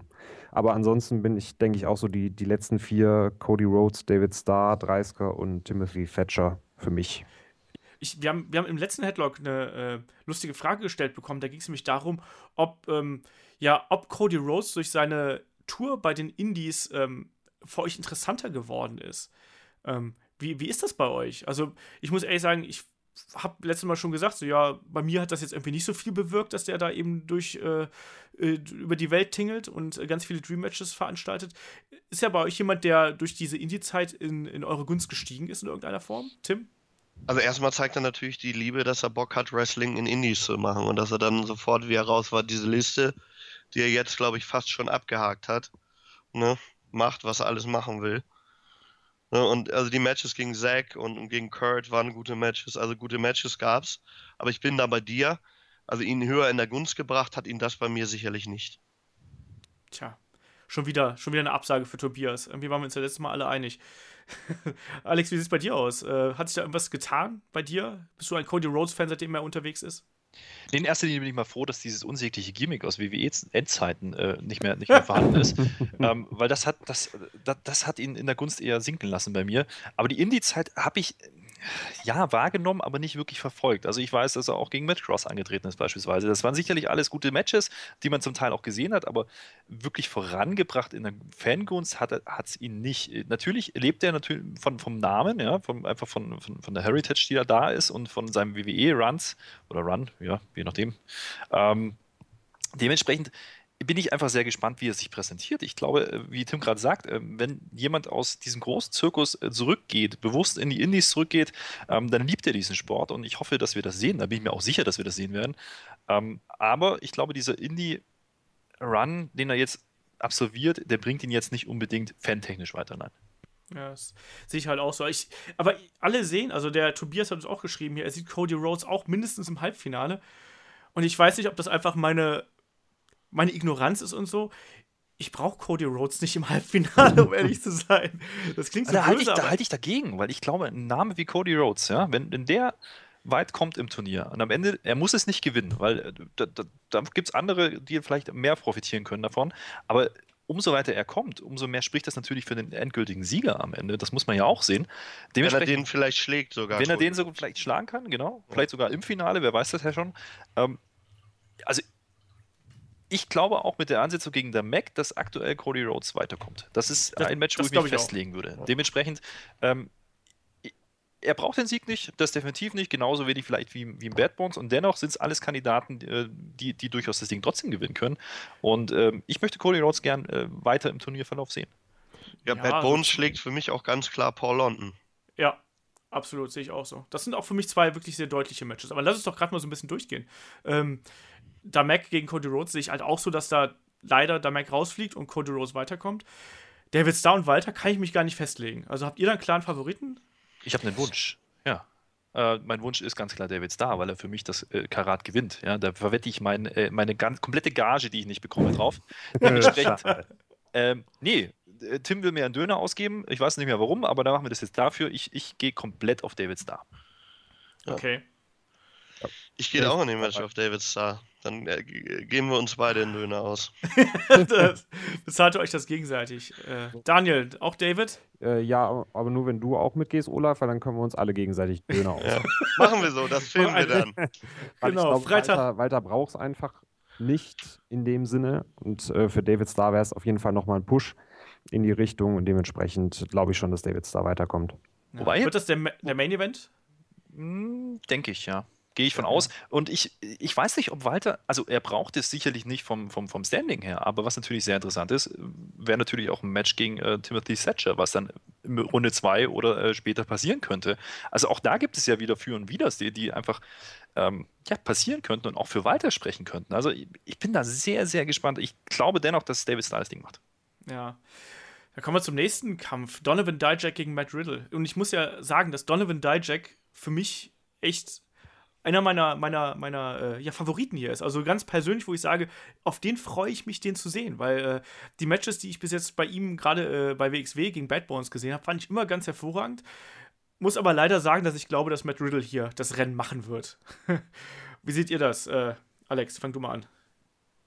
Ja, also ich bin da bei dir. Äh, auf Dijak freue ich mich. Ich glaube aber auch, dass er hier im Turnierfeld einfach die, die, naja, wie sagen wir denn, die kleinste Aufmerksamkeit bekommen wird neben JT Dunn. Dementsprechend gehe ich klar davon aus, dass Matt Riddle die nächste Runde erreicht. Ja. Sehe ich absolut auch so. Ja. Also ich glaube schon, erstmal ist Dijak ein Austauschkandidat, kann man ja ruhig mal dazu sagen. Zweitens ist Matt Riddle over as fuck und wer den drei Tage beim Karat sehen darf, das ist alleine schon das Geld wert. Zu 100% bin ich mir sicher. Ja, vielleicht auch das, das Rematch äh, mit David Starr, was ja da passieren könnte. Oh je, je. Das halte ich auch gar nicht für unwahrscheinlich. Ich meine, wenn schon, wenn schon auf der Welle surfen, dann so richtig, oder? Ja, absolut. Ich meine, Matt Riddle ähm, als, als äh, Progress Atlas Champion ähm, gegen David Starr, Shotgun Rematch äh, von CZW. Ja, bitte, ich, ich, ich möchte das gern sehen. Der Tobias tippt übrigens ähm, auf das Finale Matt Riddle äh, gegen Jeff Cobb bei Ambition. Das könnte gut passieren. Hätte ich auch nichts gegen. Obwohl ich, ich bin mir noch unschlüssig, ob ich mir äh, Ambition geben soll. Ich muss dann früher anreisen. Also mal gucken. Das solltest du tun bei dem Kader zu 100 Prozent. Ja, ja, ach, die Zeit und so. Mal, mal, mal schauen, ob das alles so hinhaut. Werden wir sehen. Ähm, Daniel, Äh, ich gehe auch konform mit euch, würde auch mit Riddle sagen, eben aufgrund des Standings, das er aktuell hat, aufgrund des Namens. Und ja, Dijak ist halt eben so ein, so ein Aus Austauschkandidat, wie ihr das gerade so schön gesagt habt. Dementsprechend glaube ich auch, dass Riddle da auf jeden Fall noch eine Runde weiterkommt. Ja, das denke ich auch. Nächster Kampf: Ilya Dragunov gegen Robert Dreisker. Äh, halte ich für, äh, ähnlich wie David Starr gegen Walter, halte ich für eines der ganz, ganz knappen Matches. Würde aber ganz individuell sagen, Ilya Dragunov gewinnt das Ding. Sehe ich genauso. Also 30er, wenn er gewinnt, kommt er sehr, sehr weit, aber ich bin da auch bei Ilya Dragunov. Ich Ja, bin halt mal gespannt, ob da der gute Dirty Drager noch irgendeine Rolle spielt und wieder irgendwelchen Blödsinn äh, treiben wird. Oder Adam Polak. Oder Adam Pollack. Stimmt, der ist ja auch die ganze Zeit weg in Ja. äh, Wellnessurlaub und so. Herr Flöter, Ja, Dragunov oder Dreisker? Wenn ich wieder durchgehe, die Für und Widers, ne, es, es gibt für, also es ist ein 50-50, das ist das Problem an der Stelle. Ähm, ich lehne mich mal aus dem Fenster und sage, dass der Sieger von diesem Match ein Kandidat fürs Finale ist. Ähm, persönlich würde ich mich über Robert Dreisker freuen. Andererseits war Ilya jetzt natürlich ein Stück weit ein bisschen außen vor und das könnte wieder für Ilya, Ilya sprechen, äh, dass man ihm jetzt natürlich das ganz große Spotlight geben könnte ja, und ihn dann richtig endgültig ähm, im Main Event platzieren könnte. Ähm, ja, Ilya. Okay. Ja, hm, ich bin gespannt. Also das ist halt auch, ich, ich mochte diese Cerberus-Storyline äh, sehr gerne und auch gerade, wie sie Ilya da aufgebaut haben. Und insofern bin ich aktuell sehr verhaftet mit Ilya Dragunov irgendwie. Also von daher, ja, mal sehen. Äh, nächster Kampf, JT Dunn gegen Marius Al-Ani. Und äh, auch da, JT Dunn äh, ist ja auch irgendwie da reingeschlüpft quasi. Äh, sehe ich auch Marius Al-Ani relativ klar vorne. Es wird ein schönes, kurzes, knackiges Match. Aber äh, ich finde, Marius hat das verdient, dass er auch da noch eine Runde weiterkommt und im Turnier sich weiter durchschlägt. Der ist für mich so ein Kandidat, der vielleicht so als, äh, wie soll man sagen, so als Außenseiter-Tipp fürs Halbfinale oder so. Mal ganz vorsichtig. Nächste Runde für Alane geht gegen Riddle, bin ich mir sicher. Meinst Da, du? ja, Riddle macht das dann, ja, aber das hat er sich verdient. Das wird ein super Match, zu 100 Prozent. Ja, ich bin gespannt. Ich, Also ich, ich glaube auch von allen, von allen Vorrunden-Matches ist das für mich das klarste und klar heißt in dem vielleicht nicht unbedingt jetzt 90-10 Prozent, äh, sondern äh, ich glaube auch, dass Al-Ani das macht. Einfach, wie gesagt, JT Dunn, äh, ähnlich wie bei Donovan Dijak, ähm, ist wahrscheinlich noch der Name, der, der am ja, unbekanntesten ist, in Anführungsstrichen. Ähm, dementsprechend muss Marius eigentlich das Ding machen, einfach auch, weil er momentan einen richtig guten Run als Tag Team Champion hat und auch vollkommen zu Recht äh, sich gegen, gegen Absolute Andy durchsetzen konnte und äh, das jetzt wegzuwerfen würde keinen Sinn machen, dementsprechend Alani. ja, ein guter Typ ist er außerdem. Absolut. Daniel, Marius Al-Ani, JT Dunn. Ich äußere mich da erst, wenn ich sagen darf, wer bei Dragunov 30 weiterkommt. Hast du mich Oh, habe nämlich ich, böse hab ich dich vergessen? Oh, Entschuldigung. Aber auch nur, weil du weißt, dass ich 30 sagen wollte. Es liegt Du wahrscheinlich auch einfach. konform bleiben. Wieso 30er? Ich habe doch Dragunov gesagt. Nee, weil ich 30 sagen wollte. Achso. Und du das schon Ja. geahnt hast. Es liegt einfach daran, dass ich sonst gewohnt bin, dass ich nur drei Leute hier sitzen habe und, nicht, äh, und nicht vier. Das ist äh, ungewöhnlich. Ja, und Al-Ani und JT Dunn. Dann sage ich auch Al-Ani. Okay. Ähm, ja, der nächste Kampf ist ja so ein bisschen der MMA-Kampf hier in der Runde, der Ambition-Kampf. Äh, Koji Kanemoto gegen Timothy Thatcher. Ähm, und auch da bin ich wieder ganz persönlich, auch wenn ich mich irgendwie freue, Kanemoto zu sehen, so als äh, Japan-Legende, ähm, bin ich einfach bei Timothy Thatcher, weil er aktuell zu meinen Lieblingen gehört, weil er einfach jemand ist, den ich weiter im Turnier sehen möchte und äh, der auch einfach mal verdient hat, dass er mal ein bisschen weiterkommt im, im Karat. Ich glaube, die letzten Jahre ist er immer in der ersten Runde rausgeflogen, wenn er dabei war. Ähm, der darf ruhig weiterkommen. In diesen Gesang stimme ich ein, ähm, einfach deswegen, weil ich Kanemoto nicht vor Augen habe, muss ich ganz ehrlich sagen. Also ja, ich habe jetzt einiges gelesen über ihn, habe ein paar Sachen angeschaut, aber äh, Legende, alles klar, ja, aber es ist Japan, Japan ist nicht unbedingt meins, dementsprechend ähm, freue ich mich äh, mehr darüber, wenn Thatcher weiterkommt, deswegen geht mein Pick auf Thatcher. Timothy, äh, Timothy Thatcher all night long.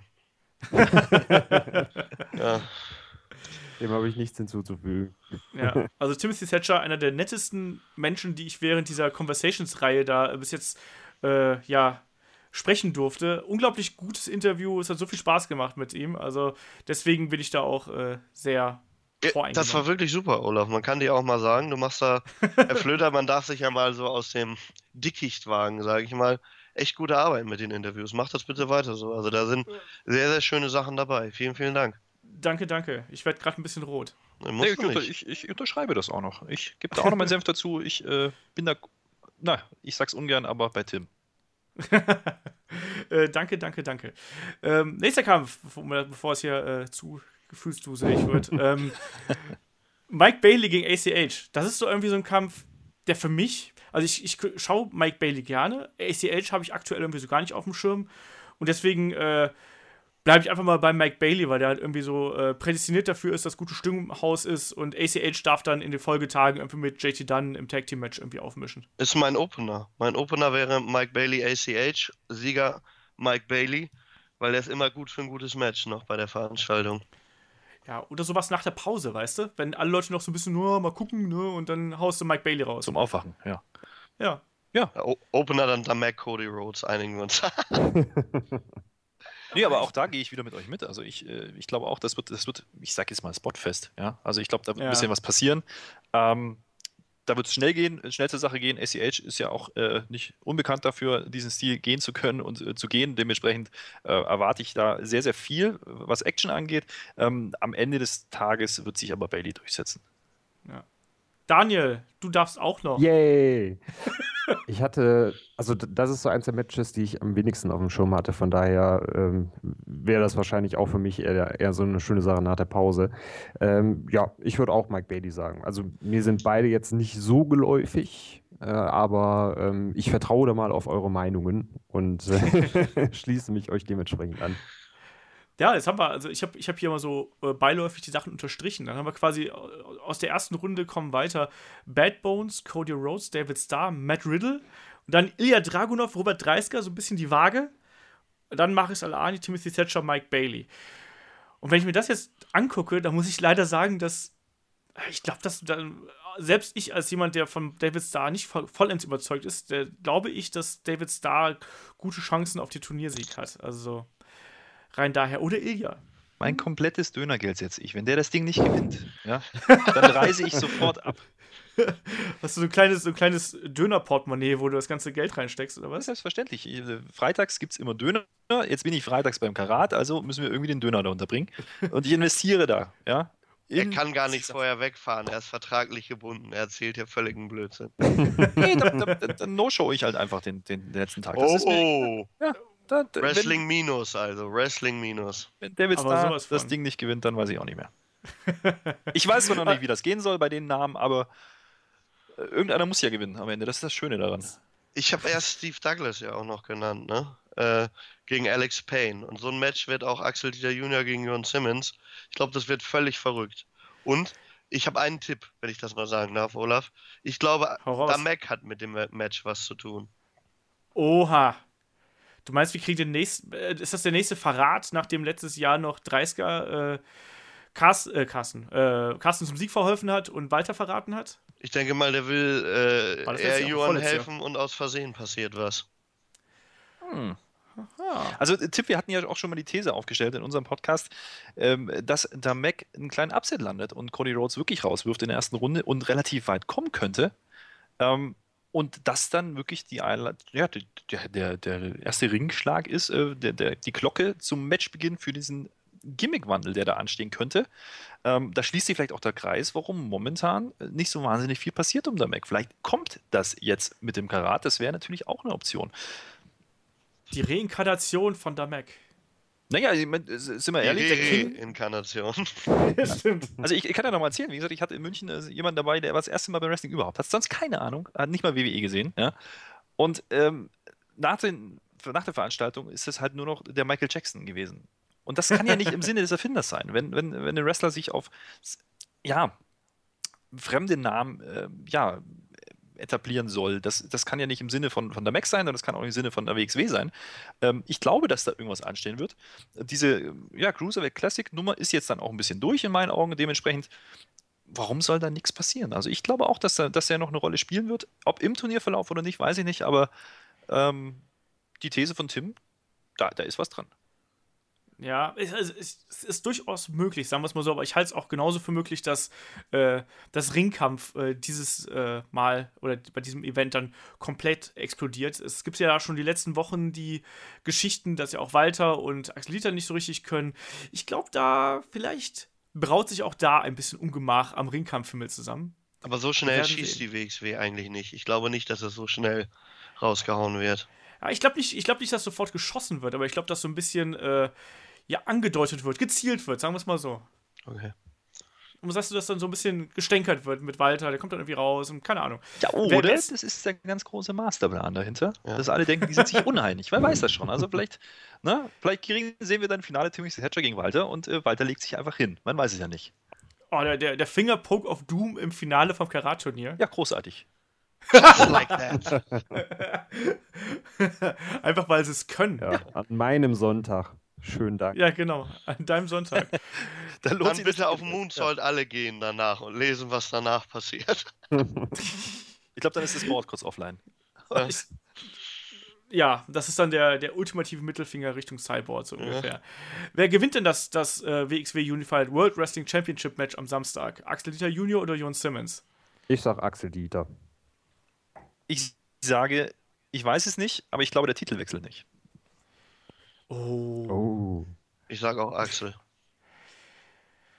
Ach, ich mag ja eigentlich beide so gern. Ähm, ich sag, äh, komm, ich bin mir dagegen und sag, Jon Simmons holt sich den Titel irgendwie zurück. Allein weil irgendwie was mit Ringkampf passiert und dass das da weiter kriselt.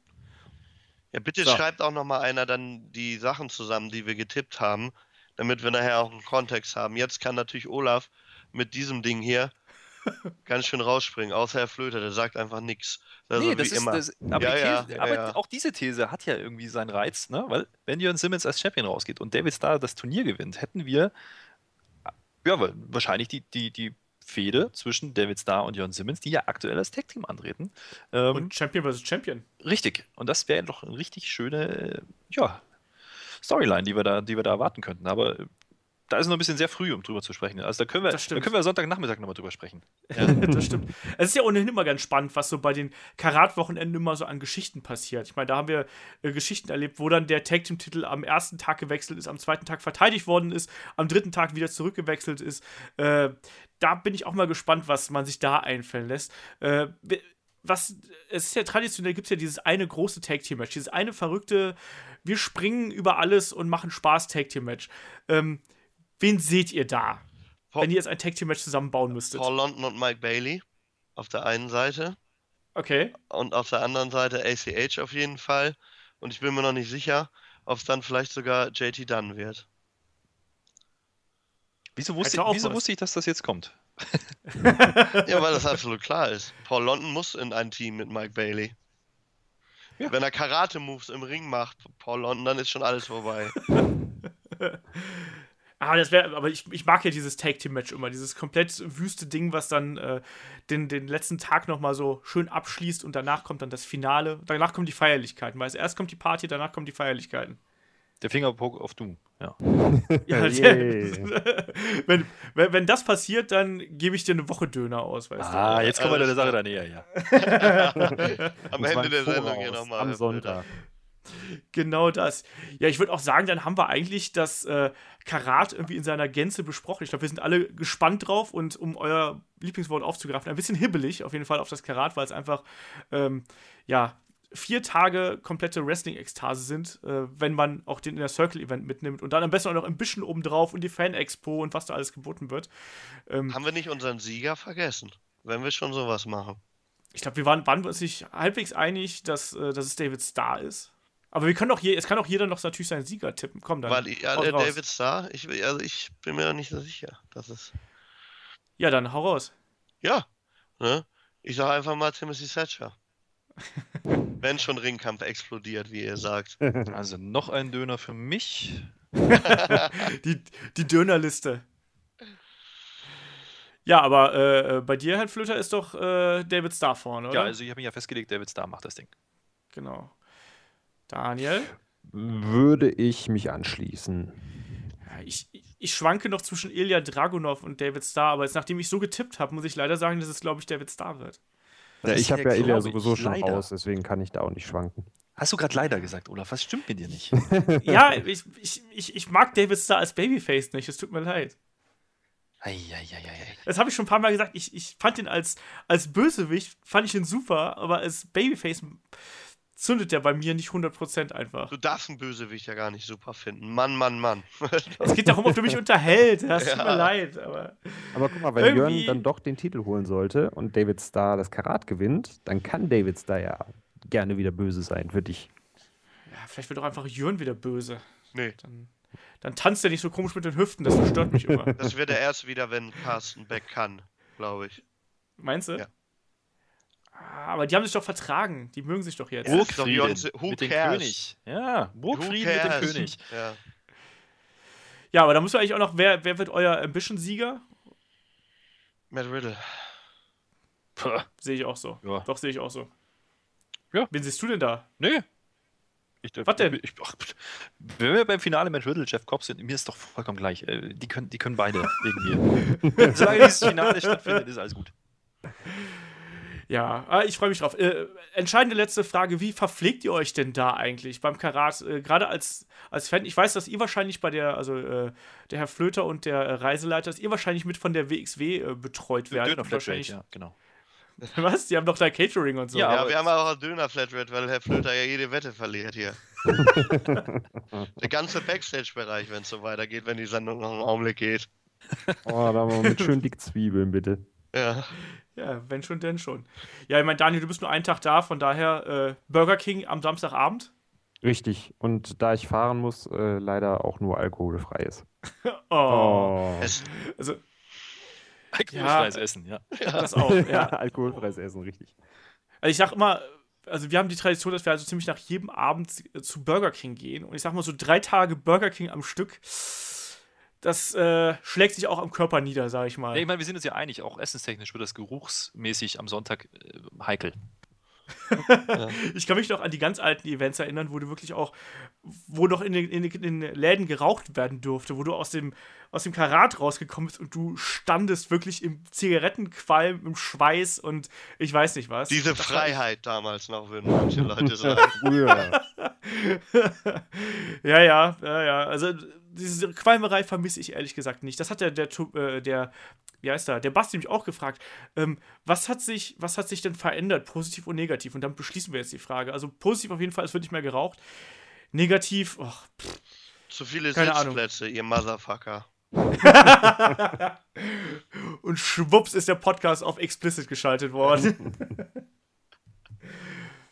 Nein, ich finde negativ, ich, ich liebe das Karat und das ist einfach ein verrücktes Wrestling-Wochenende und ich glaube, da sollte man einfach hingehen, sich darauf einlassen und einfach Spaß haben Also- und einfach das Ge- mitverfolgen, was man liebt. Ganz ehrlich, wenn, wenn man hier an diesen Ansetzungen, an diesen Namen, an, diesen, an diesem äh, Wochenende, ja, diesen vier Tagen irgendwas negativ sieht, äh, dann ist man irgendwie entweder kein Wrestling-Fan oder man versteht die Welt nicht richtig. Also man kann gern drüber sprechen, dass Matches nicht gut waren. Man kann gern drüber sprechen, dass vielleicht Tage nicht, äh, nicht das gehalten haben, was sie versprochen haben. Aber das, was wir hier im Vorfeld schon mal bekommen, ja, an, an Informationen, das spricht ja eigentlich nur dafür, dass es gut werden muss. Ja. Positiv ist auch, Das- dass der Flöter und ich jetzt auch da sind. Ja. Ja, dann, dann Ja, sind wir alle genau. komplett. Das ist doch super. Den einen shootet Olaf rein, den anderen habe ich äh, reingelassen, äh, warum auch immer. Ja. Manchmal rutscht einfach einer dazwischen, ne? da kannst du nichts machen. Ja. Aber ich bin gespannt. 850 Zuschauer, wenn das passiert bei einem Das 16 wird krass. Karat Gold, unfassbar und das scheint zu passieren. Insofern gerade auch Sonntag, ne, Daniel? Viel Spaß in den Zuschauern. Herr Flöter und ich stellen uns einfach neben Peter auf dem VIP-Balkon. Peter, wenn du das hörst, schöne Grüße. Ja, deswegen, deswegen nehme ich immer einen Sitzplatz, weil ich sitze immer letzte Reihe und da kann ich aber aufstehen, ohne dass ich jemand auf den Sack gehe, weißt du? Ja. Wenn ich in den, in den Zuschauer stehen, dann sehe ich nichts mit meinen 1,67. Ich stelle mich mit Meter meinen zwölf. zwei Metern schön vor die erste Zuschauerreihe. So. Also für fünf Dönerladen würde ich auch einen gerne mal VIP, ne, Herr Flöter? Ja, zum Frühstück, zum Mittag und immer zwischendurch. Das war der offizielle Döner-Podcast von Headlock. Sehr gerne. Schön, dass du uns eingeladen hast. Ja, ich wollte Ich sagen, ich Hunger, bedank- das ist das Schlimme jetzt. haben bei dir noch Dönerbuden um die Ecke auf. Ja, da will ich jetzt aber nicht hingehen, weil ich gleich noch was ganz Wichtiges habe. Denn ich mache es einfach so wie der Sparfuchs. Ich sage einfach Tschüss, ich bin raus für heute. Ja, hau rein, Tim. Äh, schön, dass du dabei warst schön, dass ihr dabei wart vor allem. Ähm, und alle anderen da draußen, äh, schaut bei Wrestling Plus auf Facebook vorbei, äh, schaut bei dem GF der Talk vorbei. Äh, immer wieder hörenswert und immer wieder schön, Tim und seine Gäste dazu hören und den Herrn Flöter natürlich auch und ganz viele andere Menschen aus der Szene. Äh, ansonsten, Daniel, bei dir haben wir eigentlich nichts, was wir pluggen müssen, oder? Äh, nö. Bei mir müsst Naja. ihr nichts pluggen. Ansonsten schaut dem Herrn Flöter und äh, dem Tim Petrowski bei, äh, bei der WXW zu Ja. und der Verena, was Ja, die da richtig. Verrücktes treiben. Nicht zu vergessen, um die Verena. Das ja. ist das schönste Gesicht, was ihr sehen werdet an diesen Tagen. Und damit sollten wir auch den Podcast abschließen mit dem schönsten Gesicht von WXW Wrestling. Und äh, alle Headlock-Hörer, wir hören uns dann auch schon am Wochenende wieder. Da geht es dann im Podcast um Triple H und seinen Aufstieg zur Authority-Figure und äh, zum Kopf von WXW, äh, von WXW, sage ich schon, zu, von Nee, das, WWE. das wäre aber auch interessant, ja. Das wäre lustig, Das ist der ne? große Pop am Sonntag. Genau das. Der große Invasion-Angle von NXT. Nach ja, dem so sieht's aus. Poke of Doom. Jetzt, bevor es hier komplett ausartet, sage ich Tschüss, bis zum nächsten Mal. Wir hören uns am äh, Wochenende wieder. Macht's gut, bis dann. Bis dann. Tschüss.